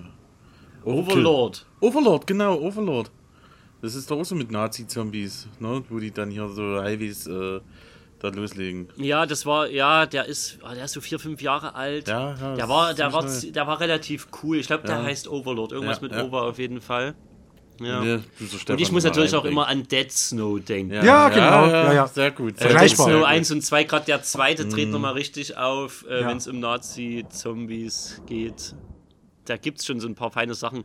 Und das muss dann natürlich auch nicht der tiefsinnigste Shit sein. Das soll ja Spaß machen. Und das macht großen Spaß. Also Nazis erschießen und Zombies erschießen macht generell Spaß. Kombiniere beides. Ist effektiv ein No-Brainer. Ich würde es empfehlen, aber werft den Leuten nicht 50 Euro in den Rachen, sondern eher irgendwas zwischen 10 und 20, definitiv. Ihr Lieben, Jo. bevor ihr euch an die Gurgel geht und zu Zeckenzombies mutiert, hört ihr spezielle Mucke zu Halloween? Zu Weihnachten ist das ja meist nicht so die Frage, da hat jeder irgendwie so seins und wenn es bloß komplett anti ist. Aber äh, gibt es irgendwie sowas, wo man sagt, da bringt man sich musikalisch in Stimmung? Ähm, he did the mash. He did the Monster, Mash. Der Monster Mash. ja, aber nicht wirklich, ne? Das ist irgendwie so bei Halloween. Deswegen bin ich ja da, Ja. um noch ein anderes Genre zu bedienen. Und ich hau wirklich so ein paar Sachen raus. Musik muss man halt hören, da will ich nicht groß um heißen Brei drum rumreden. Weil es gibt zu nahezu jedem Genre auch irgendwie Gruselvarianten. Und ähm, haben in letzter Zeit wieder mal geguckt, um meinen Horizont zu erweitern. Ich höre äh, momentan sehr gerne so 90er Jahre Hip-Hop, US-Hip-Hop und sowas. Und äh, da ist mir eine Gruppe wieder in den Sinn gekommen, die mir vor ein paar Jahren mein Kumpel empfohlen hatte, und zwar die Insane Clown Posse. Okay. Äh, das ist äh, ein Hip-Hop-Duo aus Detroit. Und die sind so Pioniere im sogenannten Horrorcore-Genre. Das ist eben Hip-Hop, der vermehrt dann einfach ähm, mit Samples aus Horrorfilmen arbeitet, der halt äh, eher sehr obszöne Texte hat, der auch irgendwie im Gangster-Rap verhaftet ist und ähm, der dann auch mal irgendwie äh, ganze Filmzitate oder sowas mit einspielt oder eben mit klassischen Film-Soundtracks arbeitet und diese samplet. Und äh, bei der Insane Clown Posse, das ist so ein Duo, die treten auch meistens so mit weißen Gesichtern auf, die sehen dann so ein bisschen kissmäßig, irgendwie sehr gruselig aus. Und ähm, die haben auch ihre ganz eigene Anhängerschaft. Das ist schon richtig kulthaft, fast schon um die beiden. Jetzt sind die, die nennen sich Juggalos, die Anhänger. Genau. Und ähm, dir sagen die was, ja? Mir sagen die was. Ich äh, bringe die Insane Clown Posse immer mit Crumping in Verbindung, ehrlich gesagt. Ja, stimmt, da gab es dieses ausgefallene Hip-Hop-Tanzen. Genau, dieses Tanzen, man was so aussieht, als ob du dir gleich auf die Fresse haust. Ja, So. dieses aggressive, dieses aggressive. Es kann sogar sein, Ja. dass das über die, diese äh, Fan, äh, Fans von der Gruppe hervorging. Ich bin mir aber nicht mehr genau Mhm. sicher. Mhm. Und die sind da, also die haben vorher unter einem anderen Namen äh, mit demselben Akronym, aber ICP äh, Mucke gemacht, sind, sind aber völlig in diesem Horror-Ding aufgegangen und haben daraus ihre Crowd gezogen. Und wenn man halt so Oldschool-Hip-Hop mag, der auch ohne Autotune-Shit und sowas äh, zurande kommt und einfach technisch sehr gut ist und halt auch einfach dieses diese gruselige Setting aufbringt und man auch mit radikaleren Texten, sage ich mal, die sind dann halt eher so aus der Sicht von Michael Myers oder so, ne? äh, zurechtkommt, dann hat man mit denen auf jeden Fall ähm, viel Spaß. Und die arbeiten auch gerne mal mit Leuten wie Alice Cooper, äh, Head PE oder Steve Jones von Sex Pistols zusammen. Also Leute, die sowieso schon auch irgendwo so ein bisschen in diesem Genre unterwegs sind. Ne? Dieses Horror-Rock oder sowas. Das kommt bei denen auch immer ein bisschen wieder mit rein. Ich hätte die gar nicht im ersten Moment gar nicht so mit Horror in Verbindung gebracht. Andererseits überlege ich gerade so in meinem Kopf, äh, was ich mit Horror in Verbindung bringen würde musikalisch, was halt, ähm, das ist das Schöne, wo wir heute diese, dieses, dieses Medienspringen machen, auch mal sowas mit drin haben. Weißt du, was haben wir, glaube ich, im ganzen Podcast noch gar nicht gehabt. Mhm. Mir tut es ultra leid, dass ich aus GEMA-Gründen, glaube ich, nichts einspielen kann, aber das liegt jetzt an euch, das zu suchen. Äh, Das könnt ihr einfach au- au- angeben, das gibt es auch wirklich überall. Ja. Und eine zweite Gruppe aus der Reihe ist eine äh, sogenannte äh, Supergroup. Also das ist immer, wenn aus anderen musikalischen Projekten Leute zusammenfinden. Äh, Und die habe ich wirklich ganz neu entdeckt. Das sind die Gravediggers. Die sind im Prinzip äh, textlich und musikalisch ganz ähnlich, aber nochmal versierter, weil da wirklich große Namen äh, mit dabei sind. Ähm, zum Beispiel RZA von den äh, vom Wu-Tang-Clan äh, ist da eines der Gründungsmitglieder und die haben es wirklich richtig drauf. Also das ist dann ähm, Ich meine, die Gravediggers, die sind gut. Wenn man sich ein bisschen mit Hip-Hop befasst, wird man aber wahrscheinlich lyrisch und so noch mehr seine Freude auch mit den, äh, mit den Gravediggers haben. Und die haben so zwei, drei Alben gemacht. Ansonsten müsst ihr mal gucken. Es gibt sehr viel irgendwie dann noch mal so ähm, Best-of-Alben, die aber als solche gerade bei Spotify nicht klar erkennbar sind. Da muss man vorher mal bei Wikipedia reingucken. Ich habe mal reingehorcht äh, in, ich glaube, das erste Album Hm. hatte wirklich so als tragenden Track Diary of a Madman. Ja. Die habe ich mir mal komplett gegeben. Der ist schon finster teilweise. Also der, der geht schon so ein bisschen ins, ins Fleisch rein. Und ja klar, du hast halt, du hast halt RZA und du hast, ich glaube, noch zwei andere sind das, die mir jetzt direkt nichts sagen, aber ich bin irgendwie so ganz krass verhaftet im US-Hip-Hop drin. Genau, zu, zu viert äh, äh, treten die und, äh, Und zu viert sogar, sich halt aus genau. verschiedenen Ja. anderen äh, Formaten und so. Genau. Es ist geiler Hip-Hop, aber es ist auch, wenn man sich mit dem Text so ein bisschen auseinandersetzt, ist es auch so, boah, Alter, das ist aber schon ganz schön edgy, so.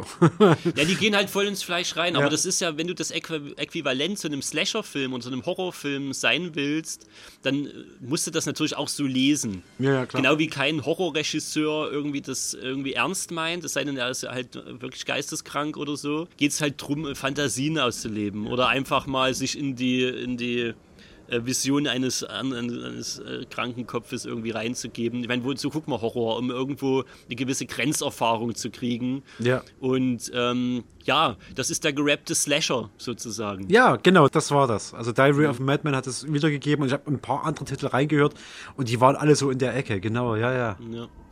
Und um nochmal das Genre zu wechseln, das ist eine Band, die ich tatsächlich auch schon so in meiner Jugend gehört habe. Das sind die Murder Dolls. Das ist, äh, die gibt es mittlerweile nicht mehr. Die haben sich 2002 äh, gegründet. Und da ist zum Beispiel auch Joey Jordison äh, mit dabei gewesen äh, von Slipknot, ja, Ja. Rest in Peace. Und das Founding Member dann Wednesday 13, der erst äh, vor, also vorher noch unter dem gleichnamen, in der gleichnamigen Band auch äh, selber gespielt und gesungen hat. Er hat so eine ganz markante Stimme, wie ich finde, die perfekt irgendwie so ein bisschen zu diesen äh, Horror zu dieser Horror-Thematik passt. Und wenn einem vielleicht der Hip-Hop dann nicht selbst ironisch genug ist, also hier wird es dann wirklich, der hat so, so ly- lyrische Ergüsse, wo es ganz klar ist, dass das einfach überspitzt jetzt Mhm. ist, bedient sich eben auch so an typischen Horror-Tropes und ähm, die, die machen auch einfach Spaß. Ja? Du hast so einen punkischen, ein bisschen ins Metal gehenden Sound, der einfach schön flott ist. Du kannst eigentlich fast alle Refrains irgendwie mitsingen und äh, das, das läuft einfach gut rein. Mhm. Und hat so ein bisschen dieses Rob Zombie-artige, so ein bisschen dieses äh, Craziness. Ja. Muss man mal gucken, ob das für einen noch funktioniert. Macht aber, finde ich, sehr viel Spaß. Also wenn man ein bisschen mit Gitarrenmusik da was anfangen kann. Und der Wednesday 13, der macht ja bis heute auch ähm, Mucke und ist eigentlich ähm, ja, relativ eine be ein bekannter Name. Ich finde es auch spannend, dass du das Feld aufgemacht hast, äh, weil ich habe dann auch so bei mir selber überlegt, so, wo wird es hinten orientiert. Jetzt, wo du Rob Zombie sagst, war es so, okay, fuck, das offensichtlich habe ich natürlich verpasst, klar. Ich meine, es gibt auch bei diesem Horror-Rap Sachen, die einfach nur noch widerwärtig sind. Ja, ja. Also wo man wirklich sagt, jetzt äh, wird bloß noch irgendwie der Exzess beschrieben. Ja? Das ist bei den beiden Sachen, die ich jetzt genannt habe, hat man das vielleicht auch mal mit drin, aber das ist trotzdem immer eine Distanz. Ja, das ist halt wie bei allen Genres. Es gibt halt wirklich Sachen, die dann wirklich widerwärtig sind. Ne? Ja. Und womit bringt man sich natürlich noch in Stimmung musikalisch äh, Soundtracks und sowas. Entweder, klar, entweder guckt man die Filme selbst, ne? aber so meine ganz großen Sachen, um die kurz sind, wir hatten vorhin schon mal Carpenter, das Halloween-Theme und sowas. Äh, wenn man sich überlegt, dass der das einfach hier ein bisschen auf dem Synthesizer und dem Keyboard bei sich zu Hause gemacht hat. Und dass man sich überlegt, dass der im Prinzip äh, eine Mambo-Melodie genommen hat und die, glaube ich, so langsamer abgespielt oder sowas. Ne? Das war die Inspiration dahinter oder so. Ja, wo, wo so äh, Melodien manchmal herkommen. Mhm. Ne? Ähm, de- der, den muss man einfach nennen, ja, dieses Thema, das wird für immer irgendwie auch äh, einen Platz haben bei mir. Du, wenn du gerade aber Carpenter sagst, auch äh, The Thing hat auch ein geiles, Mhm. geiles Team. Ja, das Was sich man so la- allgemein ganz langsam sagen. entrollt, ne? Ja. Ähm, ich nenne immer wieder gern Goblin. Die Formation, ähm, die viel mit äh, Argento zusammengearbeitet hat, äh, am bekanntesten in Suspiria. Äh, Su- Suspiria ist ein Wahnsinns-Soundtrack. Also und gerade wenn man irgendwie so in diese Rock-Richtung, äh, ich, ich komme gerade nicht aufs, aufs Genre, aber dieser sehr experimentelle äh, Rock, also so progressive, das ist das, was ich gesucht habe jetzt. Was ja auch im Prinzip äh, so Pink Floyd gemacht haben, die einfach zwölf Minuten lang so einen Track runterspielen konnten, der dann völlig gaga gegangen ist. Ja. Und Goblin hat es halt für Film-Soundtracks gemacht. Und dieses Main-Theme von Suspiria, Alter, das ist für mich Horroratmosphäre pur. Äh, einfach mal Main-Theme Suspiria bei, bei YouTube eingeben. Und äh, von dem Film, den ich namentlich nicht erwähnen darf, äh, es ist ein Kannibalenfilm aus den 80er Jahren. Ritz Ortolani einfach mal eingeben und Kannibale oder so bei Google oder irgendwo. Der hat einen völlig krassen Soundtrack zu einem, zu einem sehr, sehr üblen Film gemacht, der äh, wirklich Disco-Elemente mit Experimentalmusik und klassischem Score vereint. Sowas habe ich in der Form nie wieder gehört und ist für mich fest mit diesem äh, Film äh, verankert, der leider nach wie vor auch beschlagnahmt ist. Aber ihr findet raus, welchen ich meine. Und äh, wer da wirklich mal den etwas anderen Score hören will, ähm, das war ein großer Ritz Ortonani. Hat er geil gemacht. Ne? Ähm, um das Ganze abzurunden, äh, schickt uns natürlich auch gern eure Picks. Äh, also sowohl musikalisch als auch aus allen anderen Genres. Wenn ihr da was habt, wo ihr sagt, das musste da noch mit rein, dann Mhm. äh, schreibt es gerne mal drunter. Und du hast das Nerdquiz eben erwähnt. Ähm, am 28. Der Podcast wird ja hoffentlich vor diesem Datum äh, noch erscheinen. No pressure, ich beeile- ich beeile mich, ich beeile mich. Aber ich meine, unsere, wir, wir haben unsere Crowd, aber wenn das, das Nerdquiz für euch noch neu ist, dann habt ihr jetzt auf jeden Fall schon viel Inspiration tanken können dafür, weil es wird ein reines Horror-Nerdquiz mal äh, rund eben um dieses Thema und ihr werdet äh, viele Fragen leicht und leichtfüßig beantworten können, wenn ihr heute aufmerksam zugehört Das habt. stimmt, ja. Wenn ihr das gehört habt, mal. ist die Hälfte schon irgendwie gewonnen. Das ja. wird euch sehr geholfen haben. Mhm. Ähm, von daher, ihr Lieben, ich bedanke mich ganz toll für eine schöne Runde, für eine inspirierende mit euch. Ich denke, äh, wir konnten gut vermitteln, was so an unseren äh, Picks ja, Halloween würdig ist. Ich möchte noch loswerden, also bisher ist äh, im Jahr 2023 noch kein einziges schriftliches Feedback passiert. Ich raste aus. Ist wirklich krass, ne? Deswegen hier nochmal die Gelegenheit, uns was zurückzuschreiben, äh, mit uns zu connecten, uns zu motivieren, irgendwas weiter zu verfolgen und schriftliches fucking Feedback zu hinterlassen. Ihr seid komplett eingepennt, Leute. Was ist da los? Ich habe nichts. Ich habe absolut nichts. Also ändert Auch das. innerlich, ich weiß nicht. Ich, äh, Innerlich bin ich eh tot. Ja, so, deswegen, ja, wir nehmen auch nur noch, ja, wir nehmen es auch jetzt nur noch im Federkiel entgegen. Ja. Äh, ich will jetzt auch gar kein digitales Feedback mehr. Ich will das wirklich so Wie mit schön Brieftaube. mit so, ja, wo Ja. auch die Ränder so ein bisschen verbrannt sind. Ja. Das muss stimmungsvoll jetzt Das kommen. Im Oktober duften, das muss bitte duften, nur per aber Federkiel nicht nach einreichen. Aber wo Schiss, jetzt deinen Stift wieder von vorne. danke. Ähm, nee, macht es mal. Tut uns da was Gutes. Ja, Ansonsten äh, kommt halt das, auf was wir so Bock haben. Das müsst ihr euch dann anhören. Oder auch nicht. Ähm, und kommt zu unseren zahlreichen Veranstaltungen. Äh, das Vereinsleben blüht hier gerade wieder schön Wir auf. freuen uns auf euch. Ja, unbedingt. Hm. Blümchen und Bienchen und so weiter. Genau. Und ja, habt eine gute Zeit und bis bald. Macht's schön gut. bald. Ciao. Haut rein. Ciao.